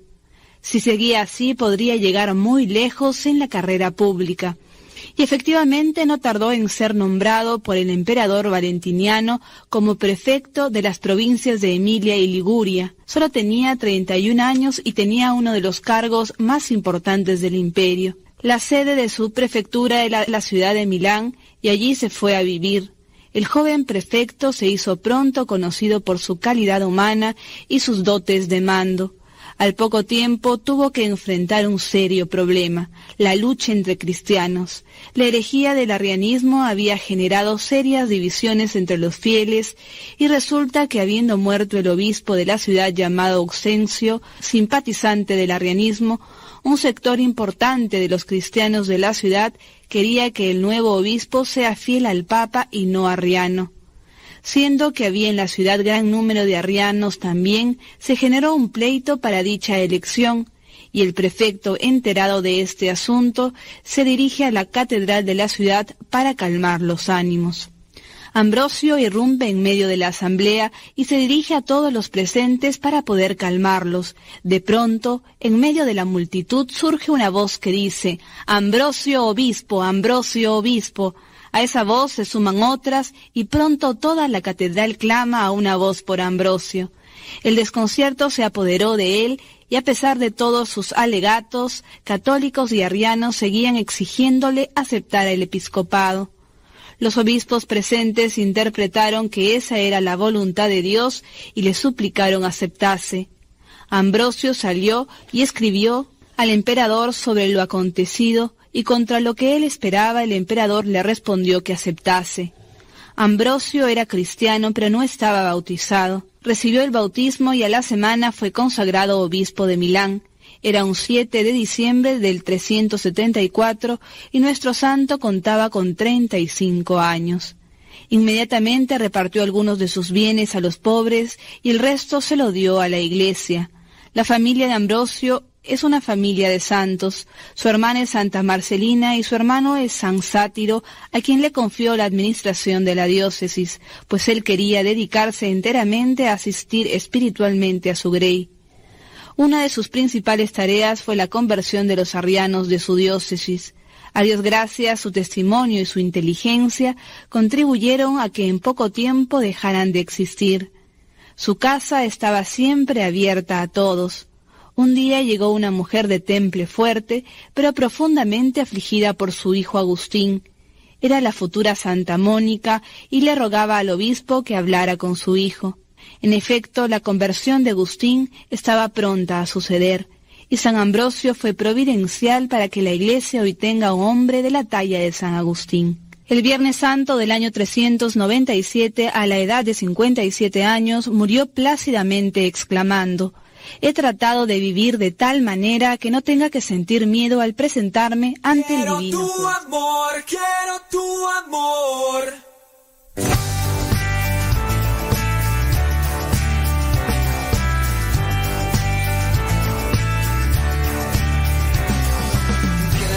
Minuto en silencio, walking in this world. Y quédate nomás, quédate nomás, así nomás. Mira el mar, mira allá, qué bonito está. Mira el cielo azul y bello, allí me encontrarás.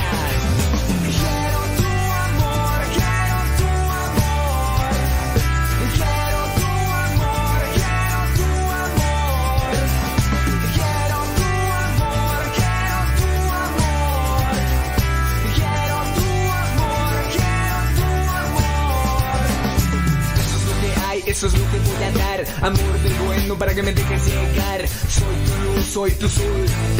Soy lo que quieras porque soy el creador. Para los santos in the house, everybody stand up. Put your hands in the air and look around. I'm the father, I'm the father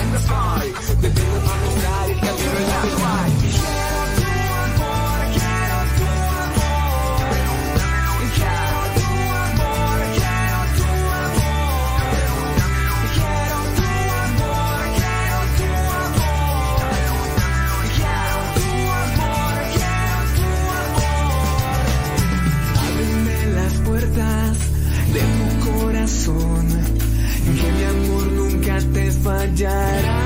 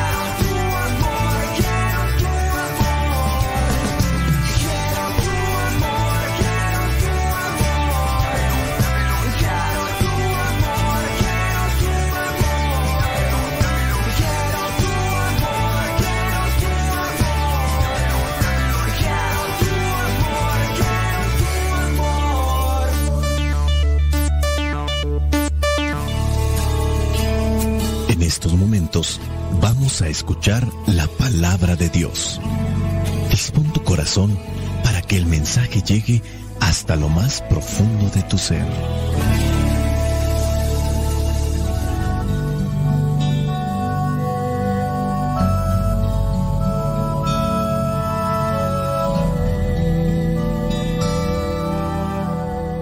El Evangelio que la iglesia nos presenta para el día de hoy corresponde a Mateo, capítulo 18, versículos del 12 al 14.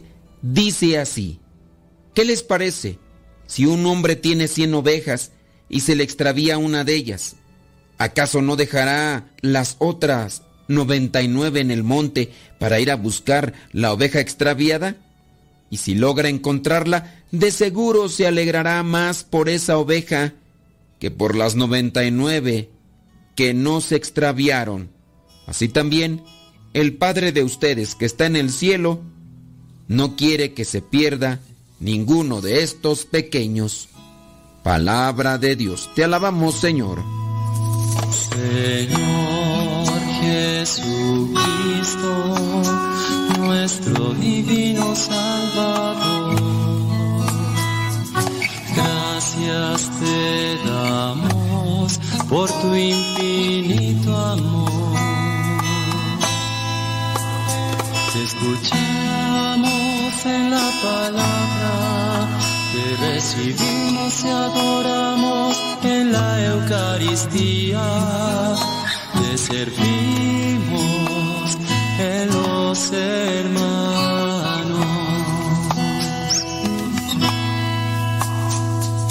Que misioneros como lo quieres tú enseñando a los hombres el fuego de tu amor. Oh. Muchas veces cuando vemos este tipo de relatos que nos presenta la Biblia, que nos dan a conocer cómo es la actitud de Dios para con nosotros, podemos enternecernos, podemos sentirnos confiados y agradecidos y decir, qué bueno es Dios, qué misericordioso es Dios, qué grande es Dios. Y eso es una alabanza. Es decir, alabamos a Dios por esa actitud que tiene con nosotros. Dios envía a su Hijo para rescatar a su pueblo elegido. Dios envía a su Hijo para que el Hijo muestre cuál es la voluntad verdadera de su Padre, ya que durante muchos años se había dado a entender por medio de los profetas, de los jueces, de los patriarcas, y el mismo pueblo se había hecho uso de los sacerdotes, de los fariseos, de los maestros de la ley, pero pareciera ser que algo no se entendió bien. Por eso viene Dios a revelarse en plenitud en la imagen de Jesús. Viene a rescatar a esa oveja perdida, es decir, al pueblo que se distanció de lo que Dios le estaba dando a entender. De igual manera Dios viene por cada uno de nosotros. Somos sus hijos predilectos, somos sus hijos y fuimos creados conforme a su imagen y semejanza y obviamente cuidará de cada uno de nosotros. Vendrá a nuestras vidas de una y otra manera para rescatarnos. El problema en nuestras vidas es que muchas veces no queremos que nos rescaten. Tenemos conocidos, tenemos familiares, personas que se están hundiendo en los vicios, que se están hundiendo en el pecado y que uno les exhorta a hacer un cambio de vida y simplemente no quieren volver. Mira el correo que me llegó de una persona. Dice, antes aclaro que tengo dos años que he comenzado a acercarme a Dios y me he enterado de muchas cosas por medio de los programas de radio que usted hace, que hay cosas que uno como católico no debe hacer. Quisiera que me orientara con esta situación en la que no sé cómo responder. Me siento confundida, dice esta persona. Dice que su hermana tiene 37 años, su hermano tiene 41 años. La persona que nos escribe dice que es más grande que ellos. Estos dos hermanos, la hermana y el hermano, tienen adicción a las drogas. Desde chamaquillo, el muchacho incluso ha estado en la prisión por las mismas cosas. Luego que sale, vuelve a las mismas andadas. Dice que apenas salió hace unos cuantos meses. Estando en la cárcel, esta muchacha o señora le mandaba dinero todos los meses porque allí en la cárcel dice que les piden la cuota. Lo visitaba y le ayudaba. Él decía que apenas saliera que iba a cambiar de vida. Y no fue así. El mismo día que salió, buscó cómo consumir droga y quedó todo intoxicado. La hermana dice que también consume drogas. Esta persona, la que escribe, dice que le ha ayudado a ella con dinero para salir adelante incluso le ha ayudado para con sus dos hijos. Ella quiere que busquen ayuda, pero ellos simplemente no quieren. Lo único que le piden a ella es dinero. Ella les responde que ya no va a darles, pero le dicen tantas cosas que dice le hacen sentir mal. Y la pregunta que nos hace esta persona es que no sabe qué hacer porque dice que ella conoce de Dios y sabe que uno de los mandamientos es ayudar al prójimo, al próximo, al hermano. Pero ella quiere ayudarlos de otra manera, pero ellos quieren a fuerza dinero. Y pregunta a ella, si yo no les doy dinero, ¿estoy faltando a la caridad de ayudar a mi prójimo, aunque sabe que ese dinero lo van a utilizar para la droga? Retornamos al Evangelio que nos presenta esta parábola de forma muy concreta de Dios que viene a rescatarnos, que viene a auxiliarnos. De cien ovejas, una se extravía, va en busca de ella y trata de rescatarla. Y ya cuando la rescata, dice el versículo 14, el Padre de ustedes que está en el cielo no quiere que se pierda ninguno de estos pequeños no quiere que se pierda ninguno de nosotros, pero nosotros en nuestra libertad, de nuestra voluntad, le damos la espalda a Dios. ¿Qué hacer ante estos casos como el que nos presenta esta señora que está afligida porque sus dos hermanos están perdidos? Yo también puedo decir, tengo conocidos, tengo familiares de las personas que vienen aquí a la capilla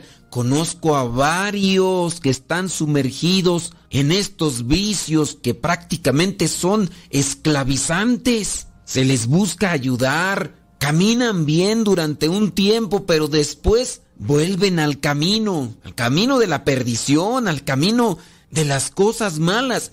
Y esto es con relación a las drogas, pero podríamos aplicarlo para otro tipo de circunstancias. Por ejemplo, aquel que es infiel con su esposa o aquella que es infiel con su esposo, aquella señora que prefiere andar en burdeles, que prefiere andar en la mala vida y no se preocupa de sus hijos. Le dices, le hablas, le cuestionas y simplemente no quiere.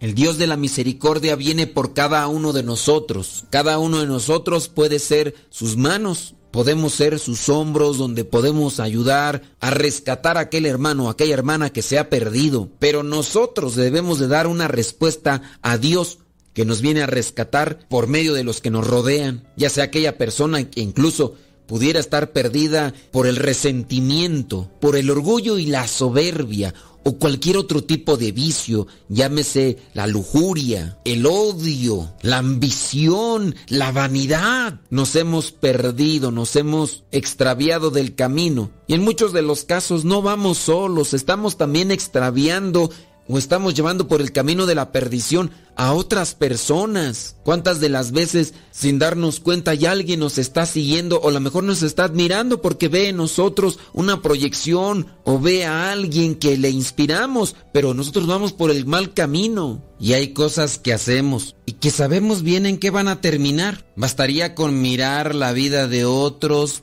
para no caminar por donde han caminado si es que se equivocaron. A veces en las noticias nos damos cuenta de situaciones humanas realmente incomprensibles. Y cuando uno escucha este tipo de noticias, uno se pregunta, ¿pero por qué lo hizo? Por ejemplo, el caso de un ciudadano mexicano que aventurándose cerca de la Ciudad de México, en un lugar despoblado donde había una laguna, pues quién sabe qué andaba buscando el hombre, el chiste es que se metió, obviamente había lodo, al final se quedó atorado, intentó salir, pero mientras más intentaba salir, más se hundía. Como nadie pasaba, el hombre quedó ahí tres días sumergido en el lodo, sin tomar agua, sin comer, en pleno solazo, a la intemperie, hasta que pasó alguien por aquel lugar despoblado. Y obviamente dio aviso a las autoridades, los cuales fueron a rescatarlo y utilizaron ahí diferentes herramientas para poderlo sacar. Pero uno se cuestiona de, oye, pues si sabes qué es lodo, ¿qué tienes que andar metido en el lodo? Ni siquiera era un lago con agua cristalina para decir, ah, es que se andaba bañando. Para los que conocemos el Estado de México, la Ciudad de México, sabemos que el agua que circula en los ríos y el que está en las lagunas no es para nada recomendable ni para tomar ni para bañarse, para usos personales. La noticia ahí está, en un lago y en un lugar despoblado en Nezahualcóyotl, hombre queda atorado por tres días en medio del lodo. Hay que rescatarlo, pero si no llegan quien pueden rescatarlo, este hombre hubiera muerto quizá a lo mejor de hipotermia, o a lo mejor hubiera muerto de hambre porque nadie lo rescató. Pero hay muchas cosas que, aunque no las hayamos hecho, sabemos en qué van a parar. Evitemos pues estos lugares, estos ambientes que nos llevan a perdernos, extraviarnos y que también podemos llevar a nuestros seres queridos o a los que nos acompañan en nuestro caminar. Dios sale a nuestro encuentro, Él es misericordioso, Ojalá que nosotros nos demos cuenta cuando el Señor se refiere a nosotros y nos quiere rescatar por medio de otra persona. No seamos necios, no seamos testarudos como aquellos que saben que están mal, pero que no quieren salir del atolladero. Que el Señor nos conceda humildad para reconocer que estamos perdidos, que estamos extraviados y que necesitamos de la ayuda. Y dejémonos ayudar por Dios que actúa por medio de los corazones generosos y disponibles. Cuánto me amas Jesús, qué infinito tu amor, moriste para salvarme. Cuánto me amas Jesús, es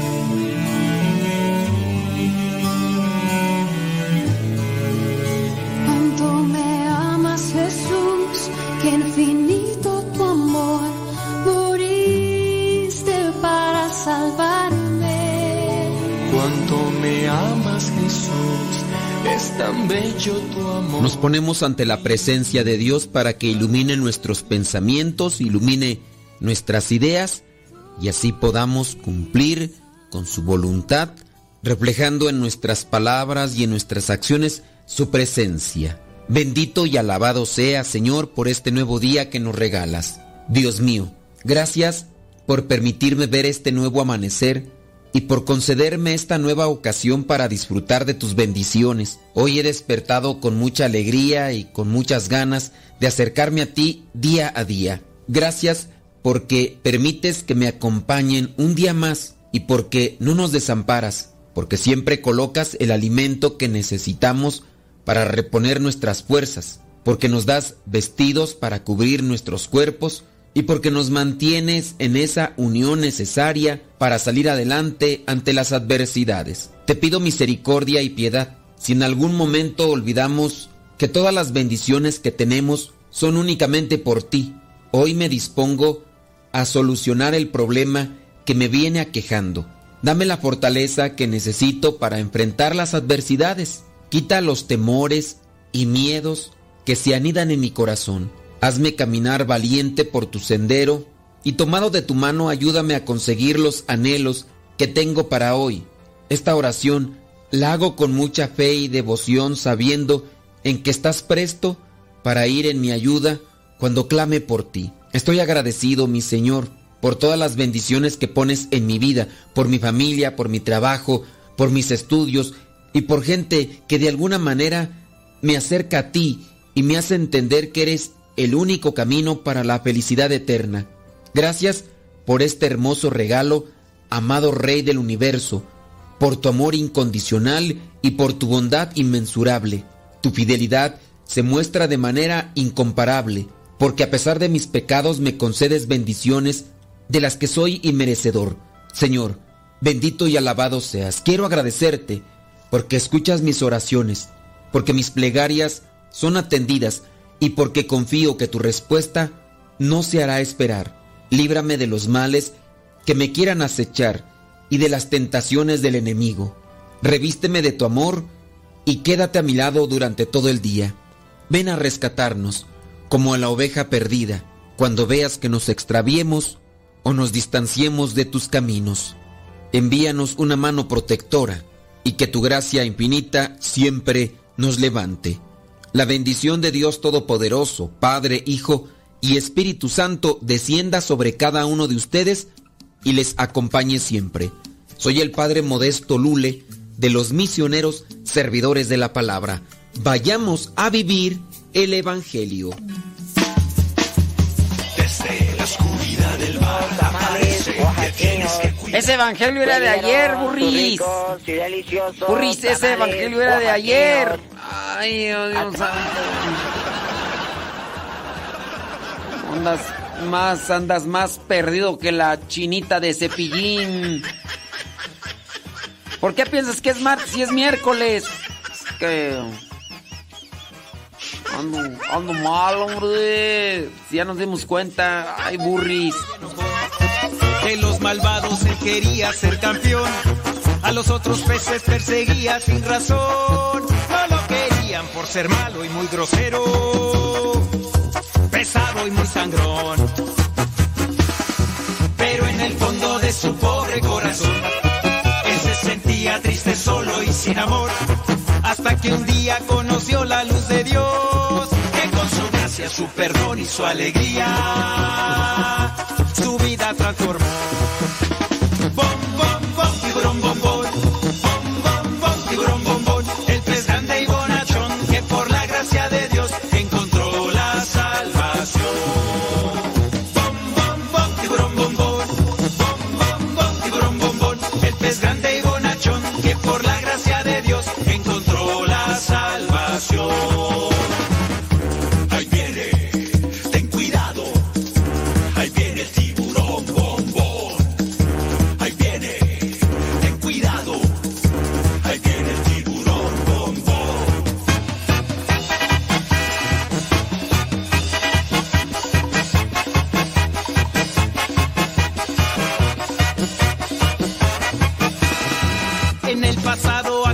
El tiburón, que era malvado y que causaba gran terror.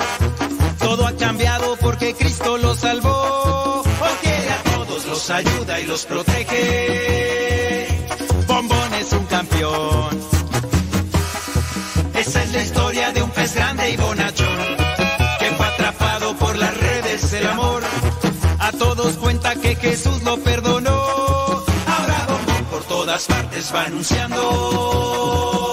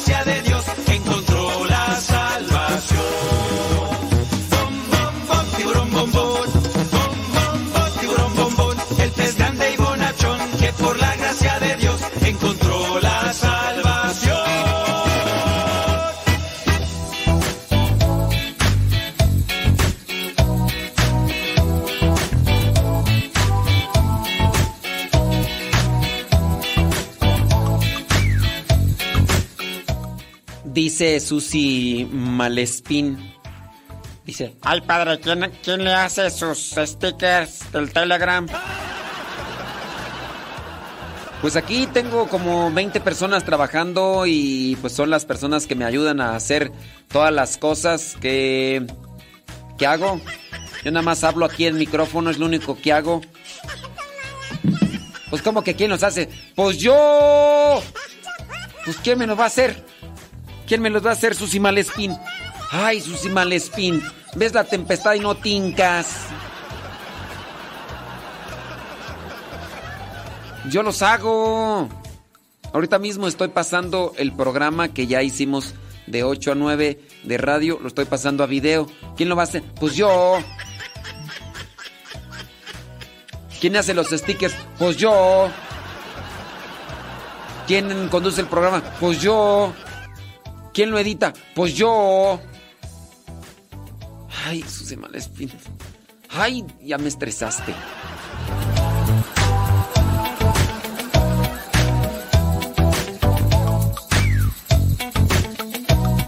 Por eso me van las cabras al monte, que estoy aquí, estoy allá y todo y...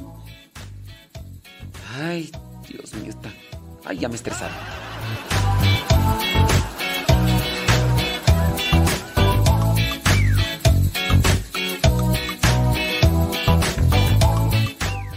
Momento de mandar sus preguntas. ¿Quién va, quién va a contestar sus preguntas? Pues a ver, ahorita a ver quién de los todos los encargados que están aquí. ¿Quién, quién lee sus mensajes ahí? Este, Ah, no sé, no sé. A ver, ahorita a ver quién, a ver quién, quién, quién lo hace aquí, porque ya ves que tengo aquí un equipo de 50 compañeros que realizan las cosas por mí.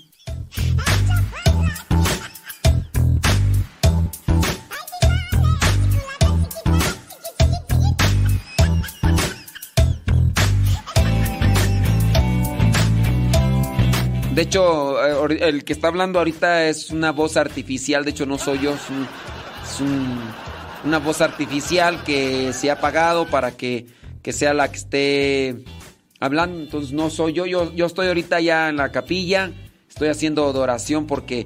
eh,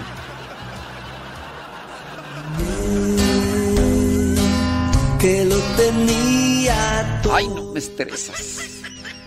Lo conseguía todo y ese día llegado se hizo realidad. Soñé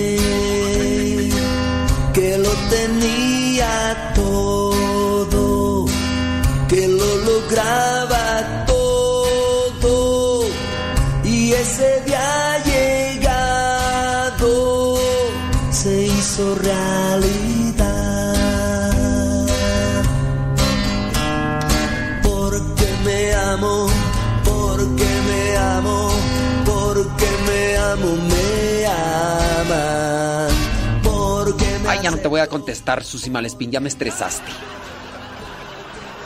Que quién canta la canción que tenía de fondo en el programa. Ay, no, ya. Porque me quiero, porque me quiero, me quieren. Porque me respeto, porque me Estresas, me estresa. respeta el mundo. Soñé que lo tenía todo, lo conseguía todo y ese día llegando se hizo realidad. Ahorita le voy a decir a algunos de mis eh, compañeros eh, colaboradores que te diga quién es la que canta eh, la canción, ¿eh? Porque eh, yo aquí tengo un equipo de compañeros, colaboradores, aquí hay un crew eh, de gente, ¿verdad? entonces le voy a decir a uno de los eh, 500 que están aquí que, que te responda a esa pregunta de la canción. ¡Ay! no. ¡Ay! no, mío. Y ese día llegado se hizo realidad. Porque me amo, porque me amo, porque me amo, acepto, porque me acepto, porque me acepto, me aceptan también. Porque me quiero, porque me quiero, porque me quiero, me quieren. Porque me respeto, porque me respeto, me respeta el mundo. Guayumín, es que me hacen enchilar, Guayumín.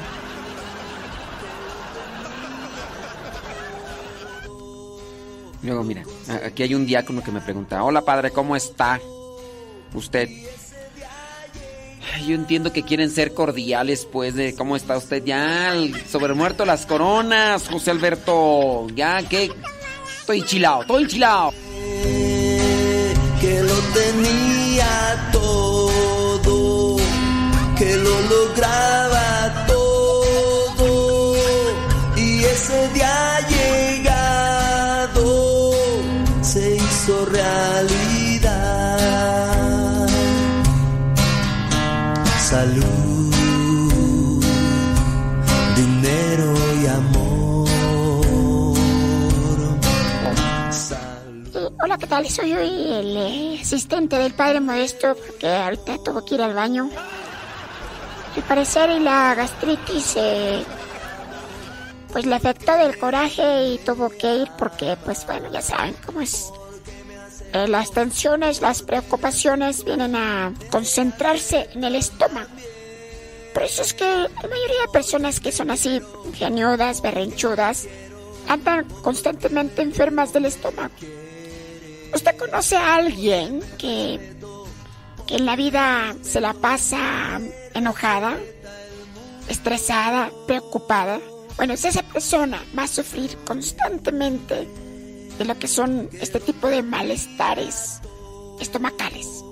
Y así el padre Modesto ahorita le acaba de dar una... Pienso que fue como diarrea porque se fue corriendo. Vaya a estar ahorita en el baño ahí, mejor ni me acerco porque imagino ahí cómo ha de oler mejor este. Vamos a poner unas canciones sabrosas. Este, se me antoja. Ah, ya pusimos tiburón bombón. Ujú. ¿Qué otra canción podríamos poner así? Este, déjame ver, déjame ver. Creo yo podríamos poner esta, ¿no? Terminando este, vamos a poner, mientras allá el padre se drena, se desahoga porque, pues, pobrecito, ya la edad, mientras más la gente se hace grande, más amargada, ¿verdad? Aguas Wyoming, agua. Porque me amo, porque me amo, me ama. Ya ves, Concepción Ambrosia. ¿Verdad, Conce- Concepción Ambrosia? Que entre más grandes, más, más gruñones. Por cierto, hoy es tu santo, ¿no? Ambrosia. Ay, Ambrosia. Me quiere, porque me respeto, porque me respeto, me respeta el mundo. Soñé que lo tenía todo, lo conseguía todo y ese día llegado se hizo realidad, se hizo realidad, se hizo realidad. De la mañana con 56 minutos. 9 con 56. Súbale a la radio. Jesús, muchas gracias por darnos luz.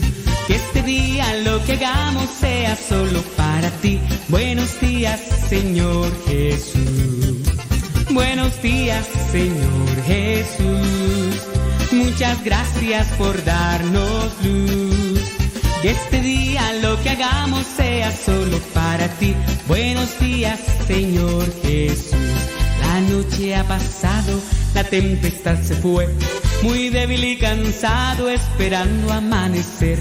Pero al abrir mis ojos, un rayo puedo ver. El sol brilla en el cielo, su luz ya puedo ver. Buenos días, Señor Jesús. Muchas gracias por darnos luz. Que este día lo que hagamos sea solo para ti. Buenos días, Señor Jesús. Buenos días, Señor Jesús. Muchas gracias por darnos luz. Que este día lo que hagamos sea solo para ti. Buenos días, Señor Jesús. Los pajarillos cantan, elevan su canción. También las palomitas ensalzan al Señor. La flor, la mariposa, exhibe su color. Del fondo de mi alma yo canto esta canción. Buenos días, Señor Jesús. Muchas gracias por darnos luz. Que este día lo que hagamos sea solo para ti. Buenos días, Señor Jesús. Buenos días, Señor Jesús. Muchas gracias por darnos luz. Que este día lo que hagamos sea solo para ti. Buenos días, Señor Jesús. Buenos días, Señor. Buenos días, Señor. Buenos días, Señor Jesús.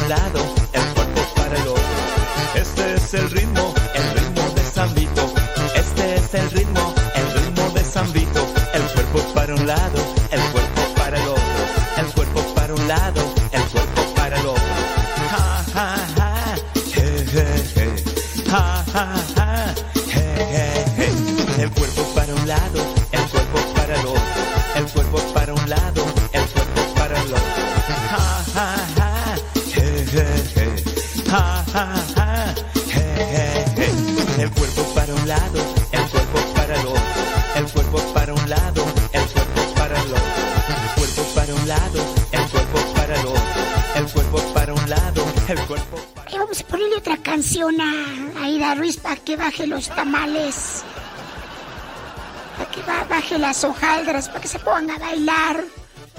También a Lili Roscas porque ya está pasadita de tamales, empanadas, pan. Y tu verdad, Conchis, ahí te hablan. Ay, pero si achú, buenas tardes.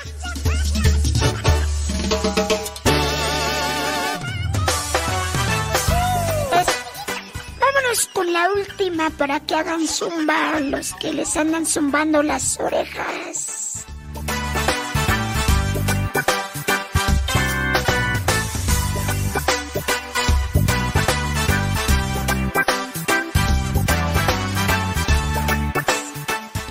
Anabel, Anabel García de Querétaro, la que asusta. Anabel. Porque sé, porque sé que alguien me ama. Y ese es Jesús. Yo soy feliz. Yo soy feliz. Efectivamente, yo solamente extraño a los muñecos. Muñecos. Los muñecos me extrañan a mí. hijos vuelan.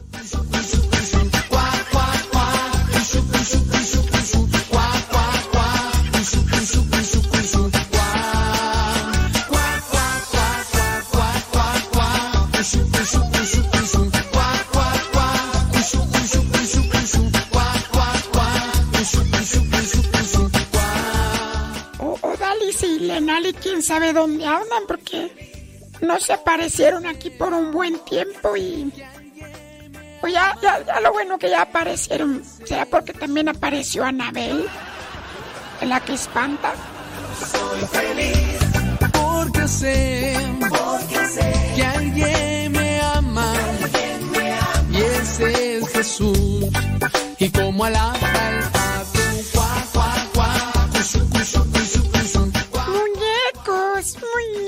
los muñecos, la estaba los muñecos.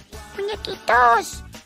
Muñequitos. Ay, muñeco y precioso. Ay, hermoso, hermoso. La Tomasa. Ay, hermoso. Hermoso.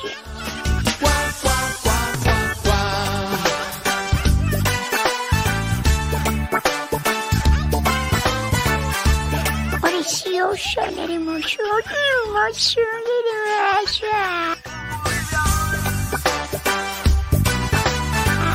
Aguas con Anabel, la que espanta.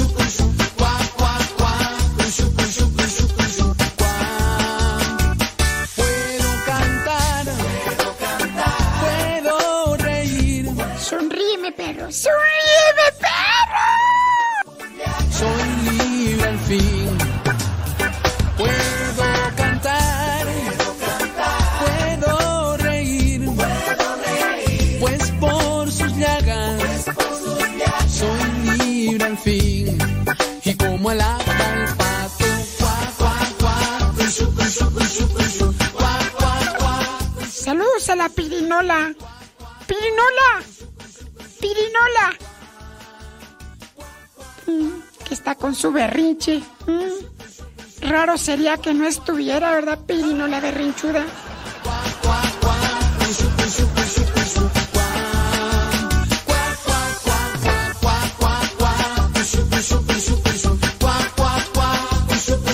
De hecho, te vas a apellidar así. Pirinola Berrinches. Pirinola Berrinches. Ay, berrinchuda. Salió a la mamá o a la abuelita.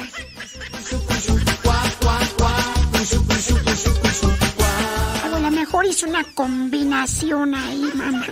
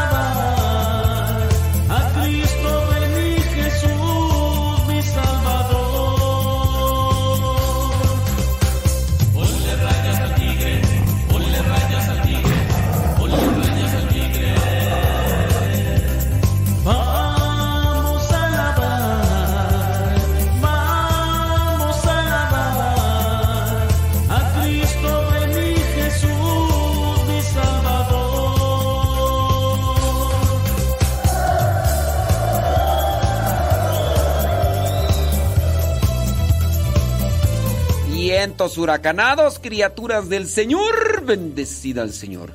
Saludos a everybody in your home. Gracias. Espero que se la pasen muy bien, que estén muy bien, que puedan disfrutar de siempre de este programa.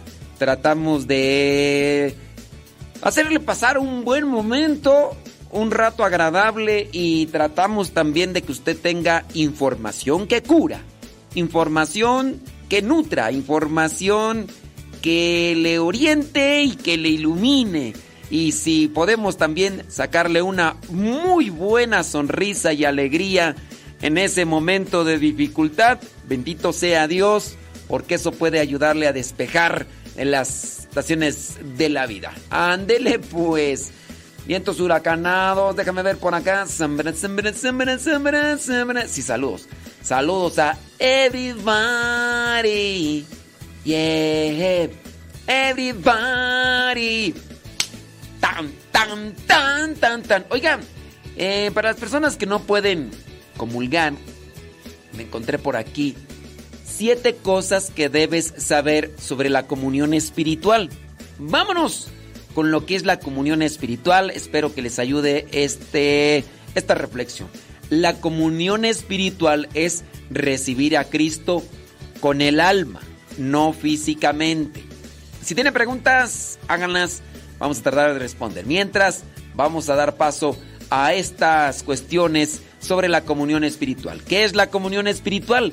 Consiste, como su nombre lo indica, en comulgar espiritualmente, en recibir la sagrada comunión, no físicamente, es decir, no en la boca, sino solo en el alma, es disponer para que Dios también trabaje en nosotros, aunque dentro de esa situación o condición de pecado no se pueda recibir sacramentalmente, sí decir, abro mi corazón, abro mi vida a ti para que tú llegues y habites en él.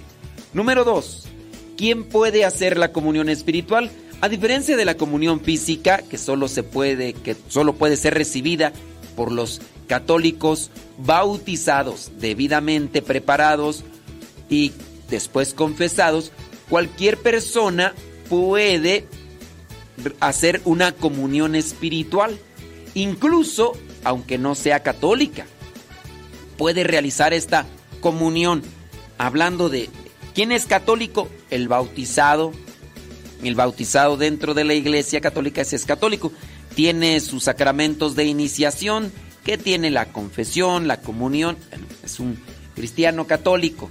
Todos pueden hacer una comunión espiritual, incluso hasta personas que no sean católicas. Número 3 ¿Cómo es que se puede hacer una comunión espiritual? Ponga mucha atención, usted que vive en unión libre, que vive quizá en una situación de pecado.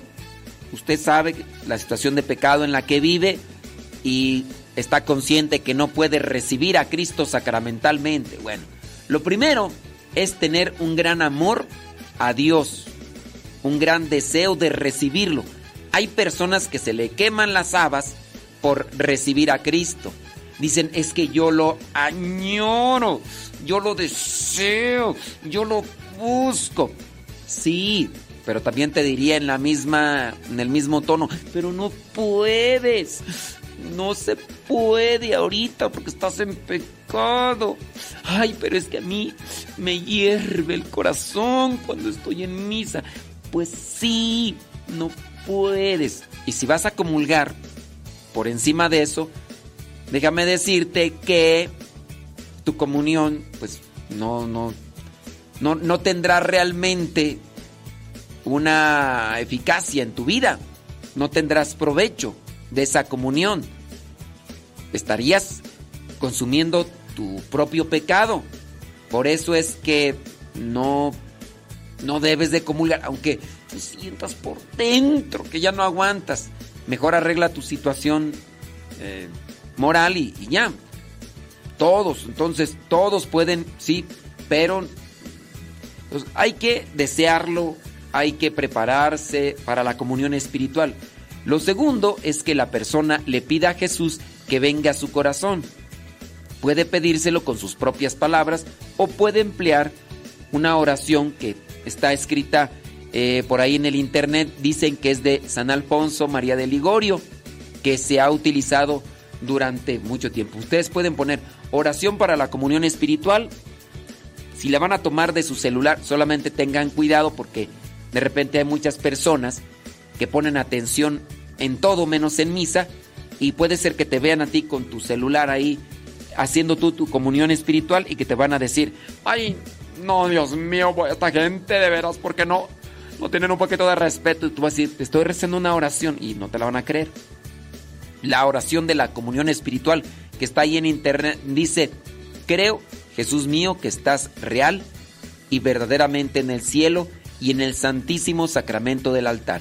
Te amo sobre todas las cosas y deseo vivamente recibirte dentro de mi alma, pero no pudiendo hacerlo ahora sacramentalmente, ven al menos espiritualmente a mi corazón y como si ya te hubiese recibido, te abrazo y me uno del todo a ti, Señor.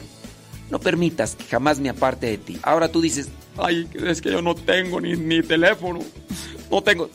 Hazlo de manera espontánea con base a estas líneas. Señor, yo te quiero recibir sacramentalmente, pero no puedo. Por lo tanto, abro mi corazón y mi vida para que, por lo menos espiritualmente, vengas a, mí. Que habites en mi corazón, que me transformes, que me llenes, que me colmes de tu gracia para poder salir de esta situación en la que me encuentro de pecado. Dame. Y esa es una oración que podría hacerse de manera así tan espontánea. ¿Qué otra cosa? Número cuatro ¿Cuándo hacer la comunión espiritual? Puede hacerse siempre, aunque no estés en misa. A diferencia de la comunión física, que solo puede realizarse una vez al día, máximo dos, y la segunda por razones justificadas y solo en misa, sí, porque si usted no sabe, solamente puede comulgar dos veces al día. La primera podría ser, estás eh, enfermo, te van y te llevan la comunión, pero la segunda tienes que estar participando de misa. O las dos de misa puedes participar. Si tú eres de los que están en coros y estás en cuatro o cinco misas y tú dices, no, es que si no comulgo, la gente me va a criticar, va a juzgar que te critiquen. Solamente puedes dos. Tú eres de los que ayudan ahí en la capilla, eres sacristán, que solamente puedes comulgar dos veces. Eso está estipulado en el derecho canónico y también en el catecismo de la Iglesia Católica. Solamente dos. Y la segunda, tienes que estar en misa, no más. La comunión espiritual se puede hacer las veces que quieras en el lugar donde tú estés.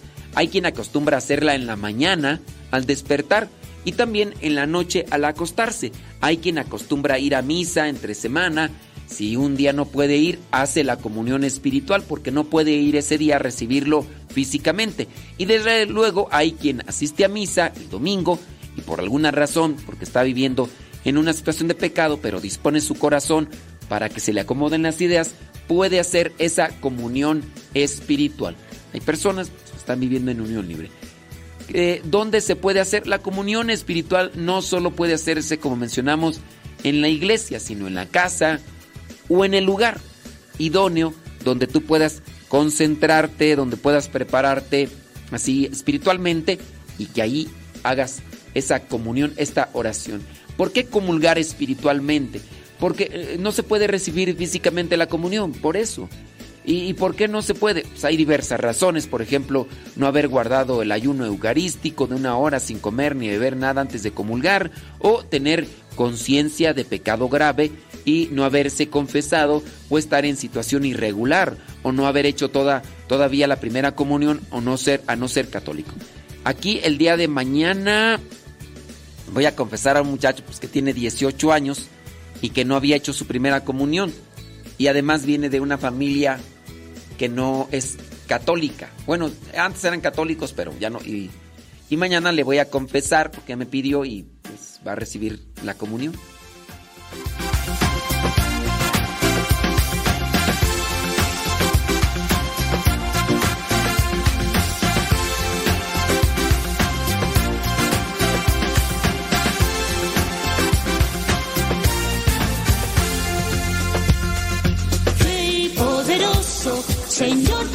Ejércitos, Rey majestuoso, por siempre reinarás. Rey poderoso, Señor de los ejércitos, Rey majestuoso, por siempre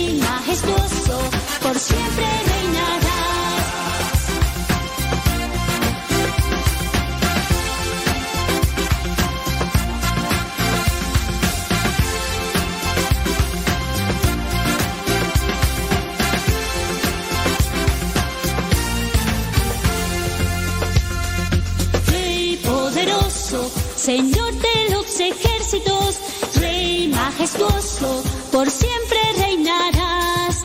Rey poderoso, Señor de los ejércitos, Rey majestuoso, por siempre reinarás.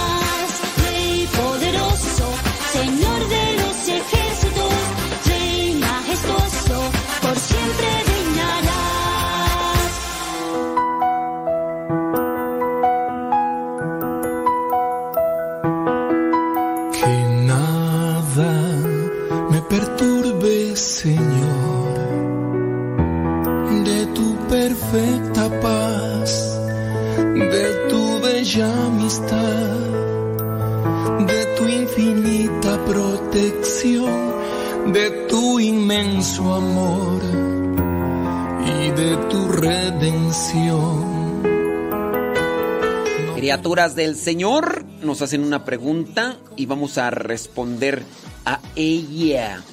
Dice, mm, ¿a, ¿a poco?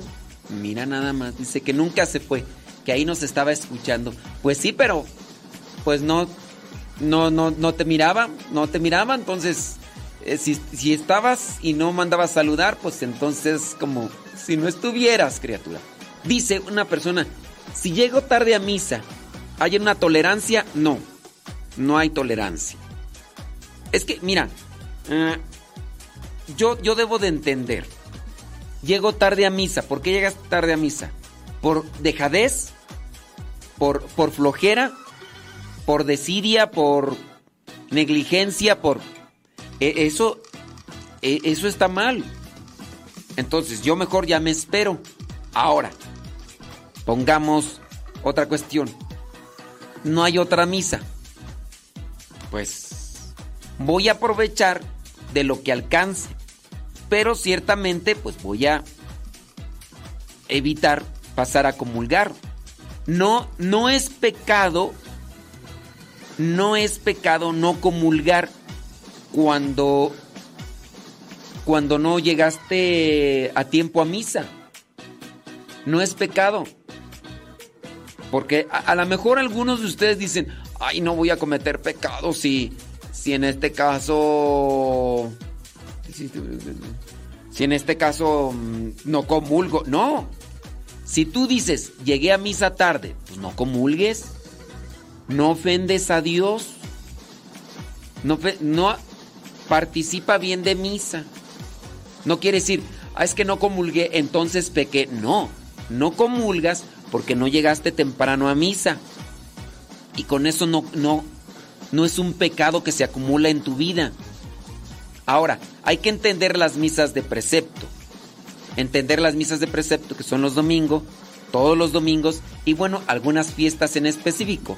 En México, por ejemplo, se tienen cuatro misas fuera del domingo como misas de precepto, solamente cuatro. En Estados Unidos también son cuatro. No sé en otros países, pero yo pienso que a lo mejor vienen a ser esas cuatro. Entonces, si tú en conciencia tienes que llegaste tarde a misa por tu dejadez, por tu descuido, lo que sea, pues no comulgues, o sea, aprovecha de lo que vendría a ser el pan de la palabra, de la liturgia de la palabra y, y ya. ¿Cuál sería el, el problema? Bueno, pues dice por acá una persona, dice, yo tengo una, o bueno, dos preguntas. A ver, láncelas. ¿Es pecado maquillarse? Mm, no, no, no es pecado maquillarse. Pero sí, pues, eh, ¿cuál es la intención de maquillarse? Si la intención, creo que la intención del pecado en maquillarse pudiera ser lo erróneo, lo desviado. ¿Cuál es la intención de maquillarte? ¿Sentirte bien porque eh, pareces pan de muerto? Buenas tardes. Buenas tardes. Un saludo. ¿Quieres maquillarte porque pareces pan de muerto y asustas a la gente? Bueno, pues puede ser que... Pero eh, te, te quieres maquillar porque quieres conquistar a un señor casado.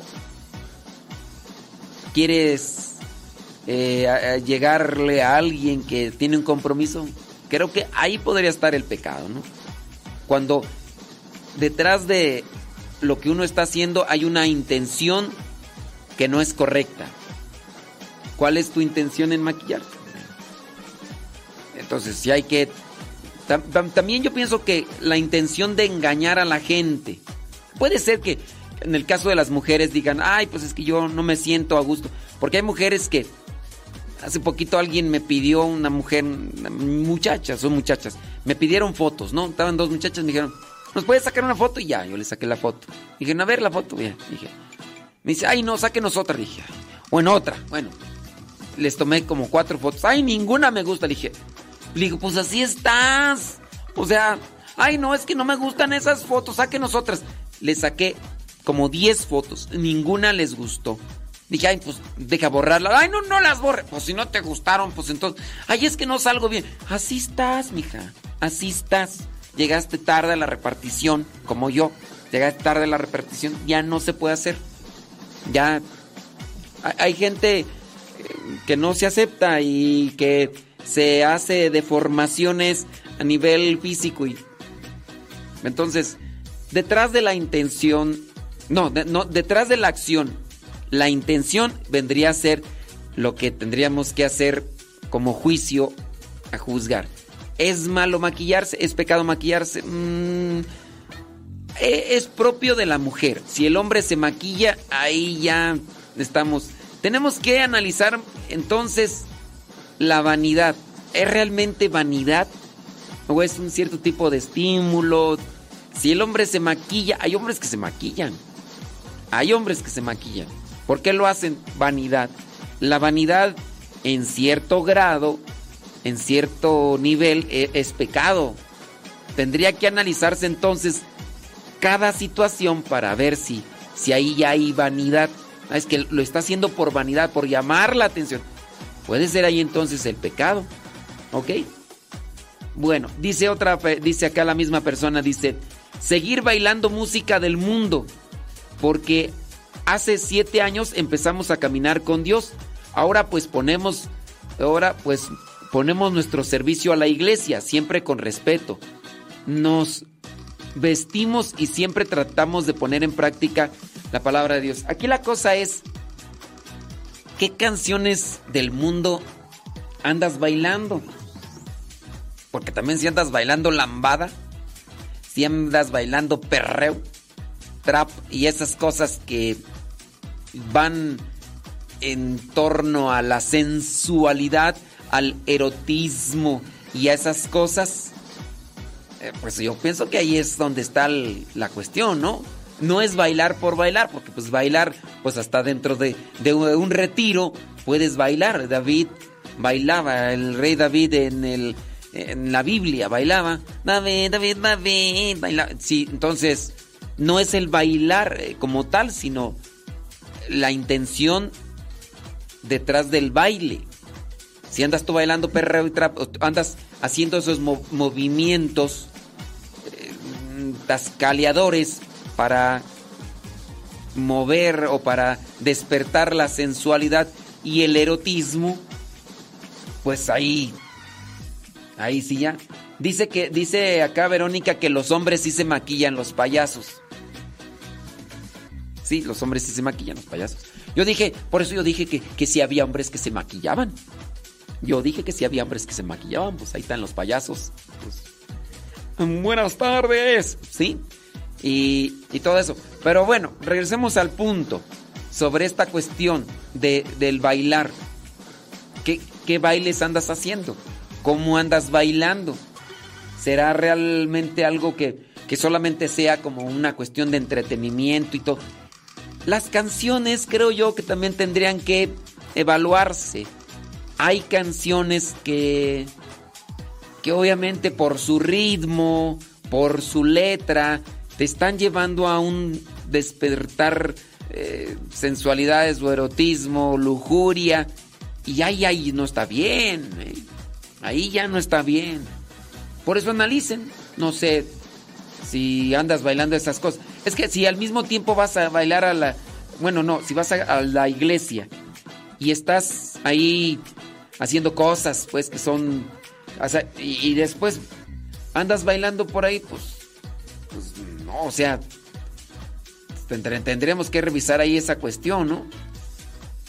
Así que, no sé si nos estás escuchando, pero espero que con estas orientaciones te podamos ayudar para que, que hagas las cosas bien y, y puedas ayudarte. Tanto no ponerte tantas plastas, no vaya a ser que pues te maquillas y el día que te encuentro sin maquillaje, pues no sea que, oye, pues así como ciertas personas que tú les ves una foto en el en las redes sociales y que en persona son otras. Y ya cuando dices, a ver, como que no cuadra aquí. No, es que esa foto era de cuando era de cuando tenía 15 años y ahorita ya tengo 50. Y tú dices, "Ah, pues con razones. Pues nomás, nomás no. Entonces, pues hay que, hay que checar esos puntos, ¿no? Espero que te hayamos dado una luz.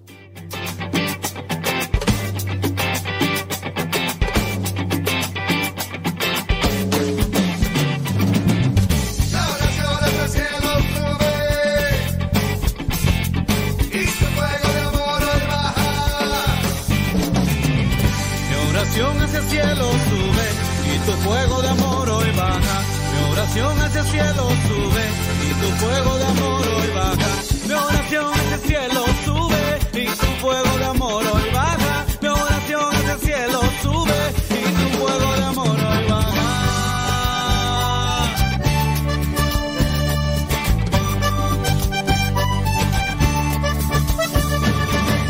Eres el aliento de mi vida, la luz que me ilumina, eres consuelo en mi llanto. Eres como la fresca mañana y como el sol que la acompaña, eres fuente y manantial. Sin tu bella claridad, solo habría maldad. Espíritu Santo llena mi vida y mi corazón. Mi oración hacia el cielo sube y tu fuego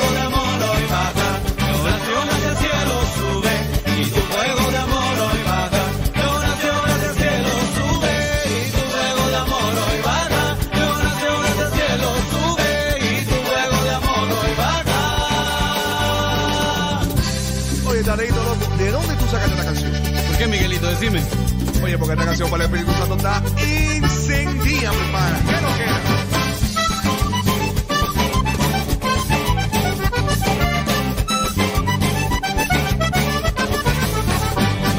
Eres eras la promesa que vendría a guiar toda mi vida, mi ilusión y mi esperanza. Eres como noche, como estrella, como la luna más bella, eres fuente y manantial. Sin tu bella claridad solo habría maldad. Espíritu Santo llena mi vida y mi corazón. Mi oración hacia el cielo sube y tu fuego de amor hoy baja. Mi oración hacia el cielo sube y tu fuego de amor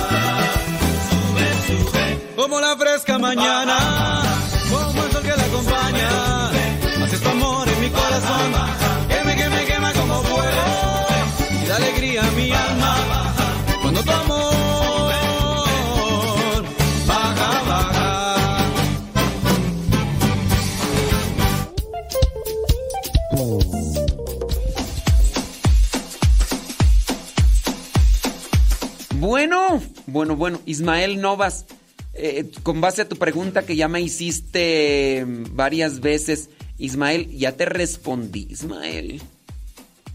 Sí, ya te respondí ahí, mira, ya hasta te respondí en escrito. Chécala ahí nada más. Ahí eso. Sí, ándele pues, échele ganas, Dios le bendiga. ¡Vámonos! No vamos a decir los nombres. eh, Bueno, ahorita ya dije el nombre de Ismael, pero no es que hayamos dicho no fue lo que nos preguntó. Dice por acá, mm, pregunta, decirle a alguien que no comulgue porque lo caché haciendo cosas que no están bien.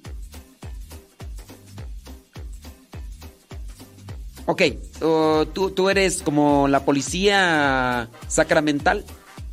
No comulgues, porque te, te agarré haciendo cosas malas. No comulgue. Miren, creo yo que nosotros tenemos que llamar a corregir a las personas. Pero así como que. Así como que convertirnos en policías sacramentales. Como de eh, increpar a la persona o de confrontarle y decirle. Tú no debes de comulgar, ¿eh? Porque ayer miré que estabas haciendo cosas malas. Y si la otra persona ya se confesó. Sí, pero no me avisaste. O sea, me tenías que haber avisado cuando, cuando te ibas a confesar para borrarte de mi lista, porque yo soy eh, policía sacramental. Entonces yo, yo ando revisando a todas las personas que pecan y, y, y hasta que no, porque pues sí, o sea, si no, me hubieras dicho, yo te hubiera borrado mi lista y no te hubiera hecho nada. No, no está bien que nosotros estemos actuando como policías sacramentales. Nadie te ha puesto en ese cargo y ya, ¿ok? Ándele pues, eh, gracias, gracias, gracias, muchas gracias. Vámonos con otra pregunta por acá que nos están haciendo. Eh, déjame ver qué dice la, la pregunta. No decimos los nombres, ¿verdad? De, de estas personas. Dice por acá, bli, bli, bli, bli, bli, bli, bli, bli, bli. Dice, mm, en la comunión he visto a muchos laicos que son ministros extraordinarios. Dan la comunión, pero tengo entendido que si hay algún seminarista, él lo tiene que hacer o no. No necesariamente. Fíjate que puede estar el seminarista, pero no todos los seminaristas tienen ministerio de acolitado. Los seminaristas que en este caso tienen como delegación dar la comunión son los seminaristas que ya han llegado a la etapa donde se les ha dado la facultad de ser mm, acólitos. Se les ha dado el ministerio del acolitado. Antes de la orden sagrada, es decir, antes de ser diáconos, bueno, acá me están otra vez rebatiendo la cuestión de, pero nadie te llama a ser policía sacramental. Si tú no tienes por qué andar viendo a las personas o revisándolas de tú no debes de comulgar porque no te has confesado. La persona ya lo sabe o no lo sabe o es un niño. Aquí a donde yo voy es nosotros no podemos estar siendo policías sacramentales de decirle a las personas que no comulguen, porque les miramos haciendo un pecado. A eso es donde yo voy. Porque la persona me dice, no, no se confesó, porque yo siempre le ando siguiendo detrás. Yo estoy detrás de esa persona y no se confesó. A donde yo voy, no podemos ser policías sacramentales. A eso es donde yo voy. ¿Ok? Entonces, si se confesó no se confesó la persona, lo que tienen que hacer, voy a remarcar aquí porque dice que es su hijo de 13 años. Lo que sí tienen que hacer es decirle, mira hijo, acuérdate que recibir la comunión es algo muy sagrado, porque es Dios a quien estamos recibiendo. Y nosotros tenemos que cuidar nuestra alma y la confesión es la manera de limpiar nuestra alma. Eso es muy distinto a llegar con tu hijo de 13 años y decirle, Oye, ayer miré que te estaba. Ah, miré cuando estabas allí en tu cuarto haciendo cosas feas. Y son pecado. Y no debes de comulgar. Pues no. Más bien, que si tú llegas y le dices, no debes de comulgar porque te miré haciendo cosas feas, ahí solamente están como que prohibiciones. No hagan solamente prohibiciones hagan conciencia. Levántate, siéntate, híncate, párate, cállate, habla, sonríe, no sonrías. No, eso no ayuda en una formación. Tienen que generar conciencia. Y en esto de que no comulgues porque estás en pecado, ya te miré ayer haciendo cochinadotas, cochino, puerco, marrano. Eso no le va a ayudar en crear una conciencia, porque solamente le estás prohibiendo. Ayúdale a tu hijo a crear conciencia sobre esas cuestiones. En fin, en fin, en fin. Regreso nuevamente al punto, a ver si, si ya quedó claro ahí con la señora con su hijo de 13 años. Bueno, entonces no todos los seminaristas tienen el ministerio del acolitado. Antes de ser diáconos se recibe primero el ministerio del lectorado, que es para proclamar la palabra de Dios, y después el ministerio del acolitado. Hay algunos que lo reciben a la mismo, eso dependiendo de cada obispo y de cada seminario. Pero solamente los que son acólitos, en este caso, tienen la facultad de poder dar la comunión. Tienen la facultad. Ahora, ¿es más un acólito que un ministro extraordinario de la comunión? Pues no es ni más uno ni otro, cada uno está en su diferente función. Pueden ayudar, pueden auxiliar ahí ya determinaría más bien el sacerdote que esté presidiendo quién es el que realiza la función. Si, por ejemplo, yo tengo a un seminarista que es acólito, le puedo decir al acólito, prepara las ofrendas en el altar, porque también puede. El, en su caso, el ministro extraordinario de la comunión no. El ministro extraordinario de la comunión es para que de la comunión. Le digo al acólito, prepárame el altar, me preparo el altar, voy, hacemos la consagración. Después le digo al ministro extraordinario de la comunión, ayúdame a dar la comunión. ayúdame porque son muchos, no porque no quiero. En el caso, son muchos. Yo voy a dar la comunión, pero también ayúdame. Y si son muchos, pues puedo decirle también al acólito, ayúdame tu acólito y ayúdame tu ministro extraordinario de la comunión. Es una cuestión más bien de organización. Entonces, no es que el seminarista, cualquier seminarista, no. De hecho, hay seminaristas que ni son seminaristas. Los seminaristas que están estudiando la secundaria o la preparatoria, pues en realidad no están estudiando el seminario, ellos están estudiando eso, la secundaria y la preparatoria, pero están dentro de la escuela que tiene el seminario, pero no es que sean seminaristas. Ah, les llaman seminaristas, pero no son seminaristas. Dice, ¿o hay algún documento de la iglesia donde pueda sustentar esto? No, no es bueno, ya lo expliqué. Este, solamente con relación al ministerio del acolitado. Dice, daremos un taller de liturgia y quería ver si hay algún documento donde indique, por ejemplo, el momento indicado de entrar de los ciriales, el manejo correcto del incensario. Sí, estoy viendo un libro de las riquezas 2 y apenas revisaré la instrucción general, no sé si ahí vengan. En la instrucción general vienen muchos, muchos, este, cosas ahí. Entonces, tienes que chutarte más bien toda la instrucción general. Después busca el otro documento que se llama Redemptionis Sacramentum. Redemptionis Sacramentum. Después tienes que chutarte el otro documento que se llama Sacrosantum Concilium. Si vas a dar liturgia y no te has leído esos documentos. Después, nomás porque aquí no lo tengo a la mano, tengo por ahí un libro de liturgia que es un tremendo tabicón, así, pero te tardarías días en leerlo, sobre la liturgia. O sea, sobre la liturgia no basta leer por ahí un, un pequeño cursito, ¿eh? Si se van a meter a dar liturgia, y yo a veces, yo ni yo me atrevo a tanto, criatura.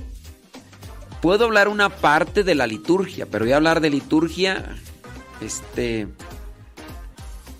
tendrían que ir a cursos y, y otras cosas más, pero sí, chequenle, chequenle porque si no, eh, se pueden atorar ahí en varias cosas, llevando a suponer cierto tipo de prácticas que pueden desorientar o pueden confundir. Si yo, no sé, pero bueno, traten ahí de, leer todo eso, porque, pero se van a llevar su tiempo, y no solamente de leerlo, sino de reflexionarlo. Porque sí, está difícil.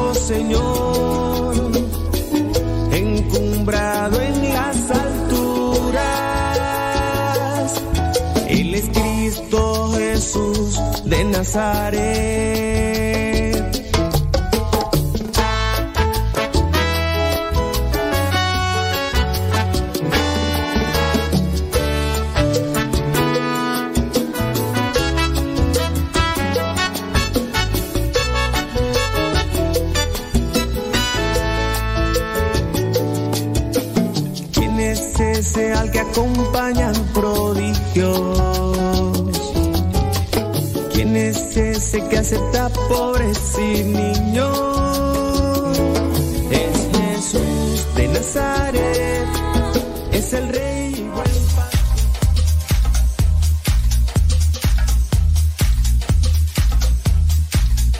Bueno, ya nos metimos a temas de liturgia y por acá nos preguntan, este, entonces en el acolitado de laicos, tendría que haber una preparación especial porque luego cometemos algunos errores en el momento de ayudar en el servicio. Miren, nosotros, tanto los consagrados como los laicos, debemos de tener una formación permanente. No un cursito, no un taller. Miren, si nosotros los consagrados nosotros los que estamos a tiempo completo al servicio de las cuestiones de la iglesia, si nosotros cometemos errores directa y de manera indirecta, ¿qué no será ustedes que a veces nada más toman un curso express, un curso de pasadita? Pues con mayor razón.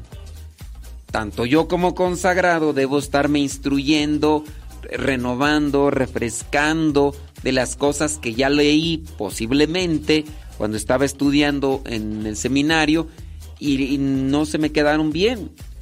Pues también ustedes no deben de contentarse con haber tomado un curso hace uno, dos, tres o cuatro o cinco años y que el curso que ustedes muy posiblemente tomaron para ayudar dentro de la iglesia fue un curso de un día, de medio día, de una hora y ya pensar que con eso realmente se va a ser eficaz o eficiente en el servicio de la iglesia, debe de darse formación permanente, es decir, constantemente, si ya uno va a estar sirviendo dentro de la iglesia como grupo.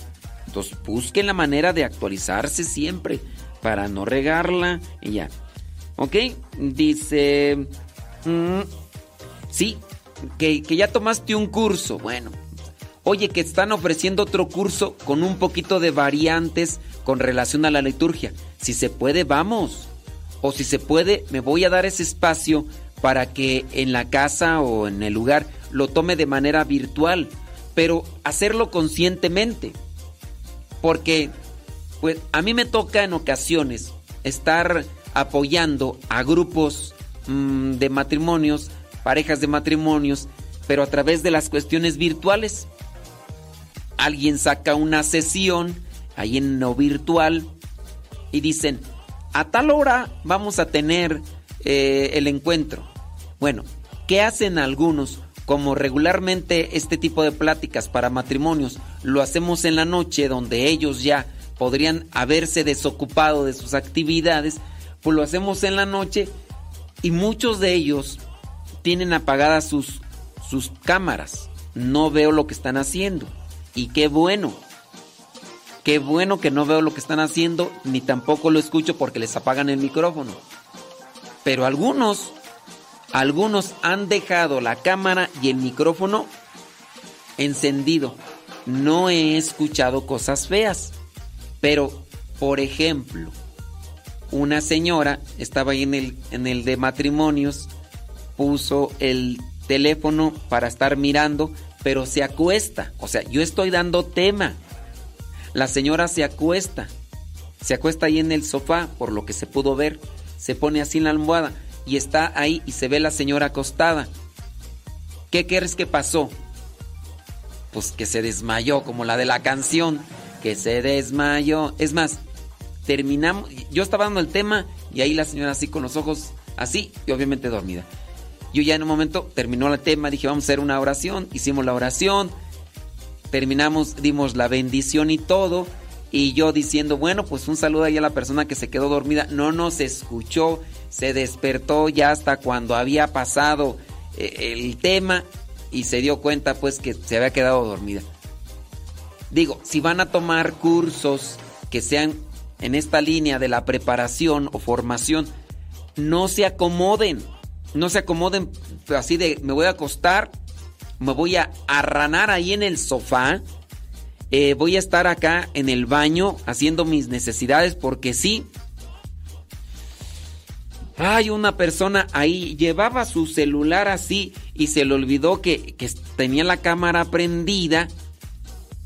Y, y- ahí la lleva, ¿no? Y, y todavía la pone así porque estaba mirando a quien estaba exponiendo ahí y entonces pone la cámara ahí para seguir viendo.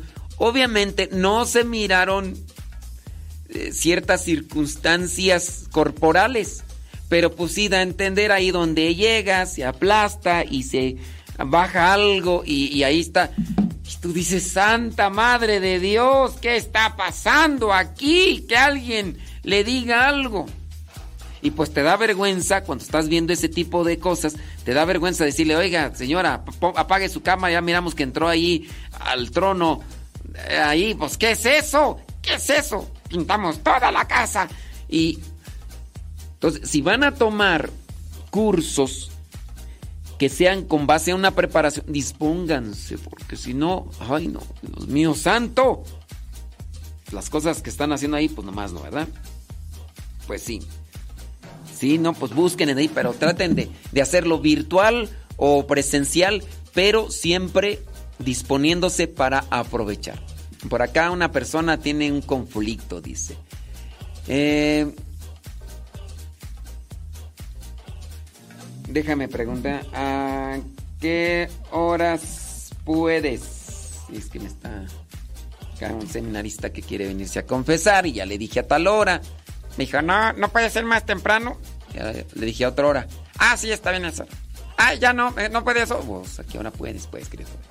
Déjame ver por acá. Mm, Dice, padre, mi hijo de 11 años es monaguillo y otras de la capilla me dicen que es acólito y yo las corrijo, que no es, que no es que es monaguillo y se molestan conmigo. Dice, saludos, bli, bli, bli, bli. Ay, Dios mío santo. Bueno, vamos a ver qué es lo que nos dice por acá la diferencia entre monaguillo y acólito. El monaguillo proviene, la palabra monaguillo, ahí está para la se- señora que tiene su hijo de 11 años. La, la palabra monaguillo viene de la palabra latina monacus, que significa monje. Monaguillo, monacus, monje. O sea, es un pequeño monje. Monaguillo significa pequeño monje. El monaguillo es un niño o joven que realiza un servicio en el altar.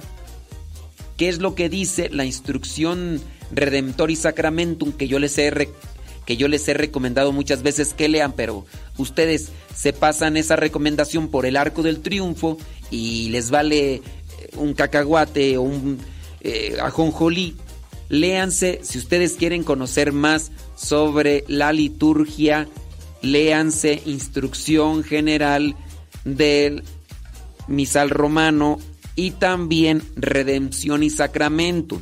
Señora, usted que es mamá de monaguillos o de acólitos o usted léase, usted que está en el coro, léase, usted que está en algún grupo de liturgia. Es como que un pecado de omisión estar dentro del grupo de liturgia y no leerse estos documentos. Es como si yo voy a ser piloto aviador, pero yo no voy a le- yo no voy a tomar ningún curso de preparación para agarrar el avión. Yo así lo voy a agarrar, que, que Dios me guíe. Qué negligencia y qué dejadez. Bueno, Redención y Sacramentum en el número 47 dice, es muy loable que se conserve la benemérita costumbre de que niños y jóvenes denominados normalmente monaguillos estén presentes y realicen un servicio en el altar. Cabe mencionar que las niñas y mujeres pueden ser elegidas para este servicio, dice Redención y Sacramentum. A esta clase de servicio al altar pueden ser admitidas niñas o mujeres según el juicio del obispo diocesano y observando las normas establecidas. Por otra parte, el acolitado, el acolitado es un ministerio instituido desde el año 1972 por el Papa Pablo VI en su carta apostólica Ministeria Quadum, junto al Ministerio del Electorado, que es lo que le decía yo para lo que son los que están en la formación para ser sacerdotes. Según la instrucción general del misal romano, que es otro documento que les he dado yo a leer o recomendación, pero que ustedes igual se lo pasan por el arco del triunfo, en su numeral 98 expone que el acólito es institui- instituido para el servicio del altar y para ayudar al sacerdote y al diácono. El acólito, como ministro instituido, puede realizar funciones por encima del monaguillo. El monaguillo es para acercar, para acercar que los vasos sagrados y el agua.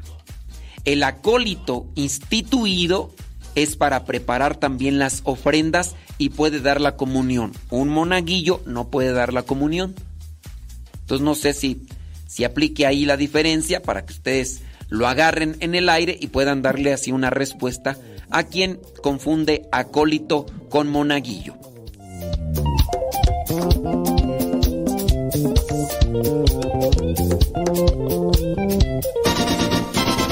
Más.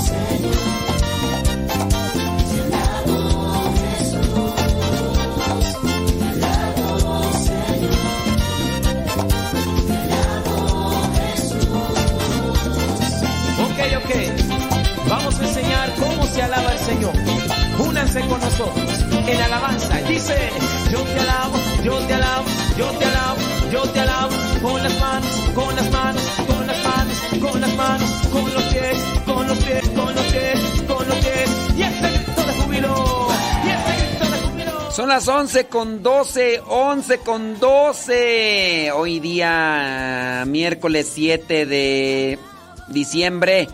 7 de diciembre.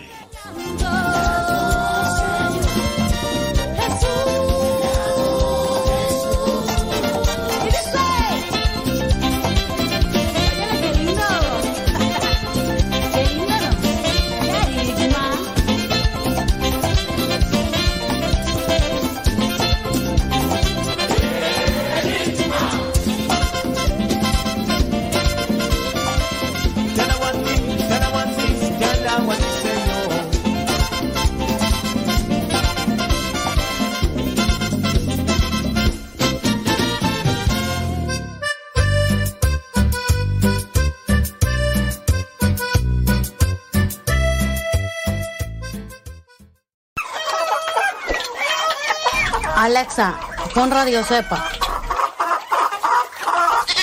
Esta es Radio Cepa, la radio de los misioneros servidores de la palabra.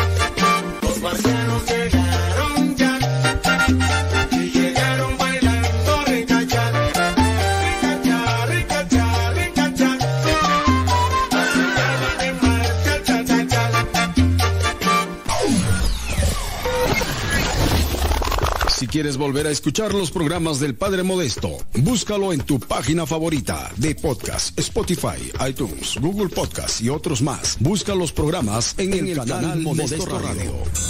En el canal Modesto Radio.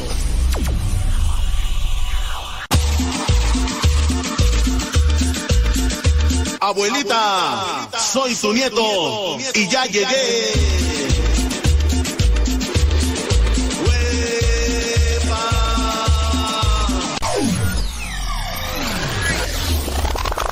Radio Cepa, con una programación que toca tu corazón. En Radio Cepa alimentamos tu espíritu cada día. Estamos online las 24 horas.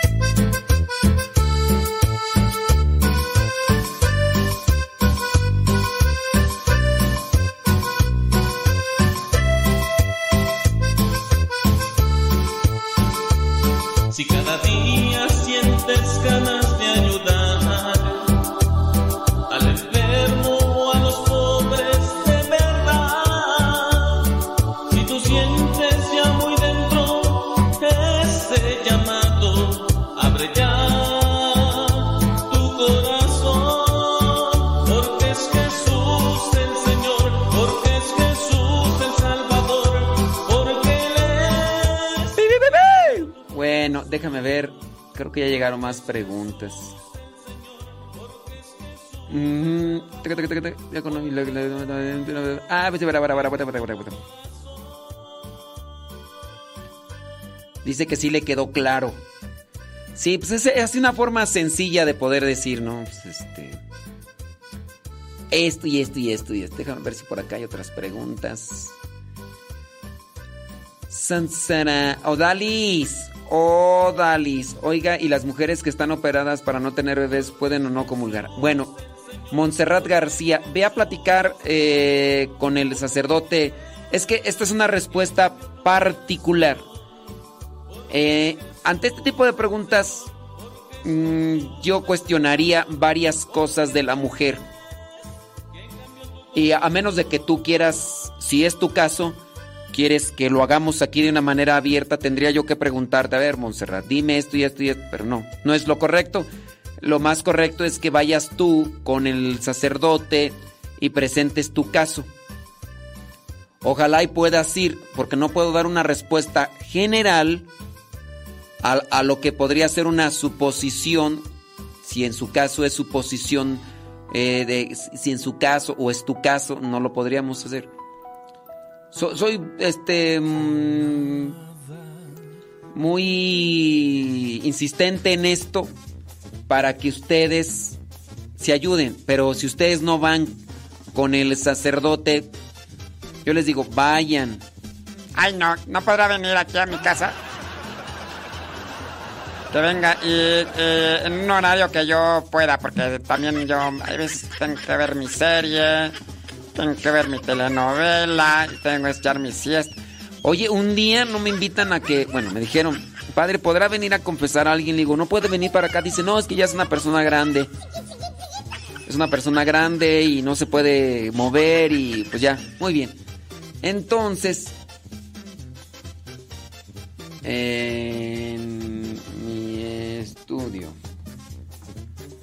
Entonces, aquí la cuestión está que pues dije, bueno, está bien. Y resulta que el Señor a mí me había escuchado y que pues tenía mucho tiempo sin confesarse y que dice que yo le había dado algo de confianza. Entonces, resulta que pues ya, llego a la casa, me atiende una señora, andaba ahí con, sus, con su hijo, le dije, oiga, pues vengo a, confesar al Señor. Y entonces este, la señora me dice, sí, me lleva a un cuarto donde está el Señor, está ahí sentado, tiene una andadera y ya cierro la puerta y comienzo a confesar al Señor. Pues, ¿qué crees? tú? Pues ya termino de confesar, salgo del cuarto, no hay nadie, ni niño, ni señora, digo yo ahora. Y pues ya me fui dirigiendo. ¿En cuál casa tú? Eh, espérame tantito.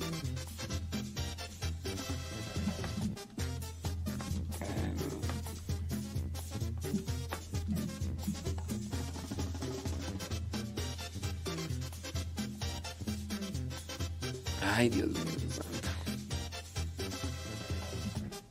Ay. Entonces, este, pues ya. Ya voy saliendo. ¿Y qué me encuentro? Pues que ya en uno de los cuartos estaba ahí el cuarto abierto y estaba ahí la señora acostada en su cama, dormida con su niño. O sea, y no me tardé dos horas confesando al Señor, sí fue como 40 minutos, pero son de esas veces, así como que... eh. ¿Y, yo por qué estaba diciendo esto? Ya ni me acuerdo un poquito. Es que estoy acá atendiendo. ¿Por qué estaba tú? Yo ya ni me acuerdo por qué estaba, iba a decir eso yo. ¿Quién sabe por qué? Bueno, déjame ver. Ah, bueno, ya no sé ni por qué. Pero bueno, a ver, Montserrat García, ve a platicar con un sacerdote en persona porque hay muchas cosas aquí que se tienen que preguntar y no se puede dar una respuesta general a, esta situación.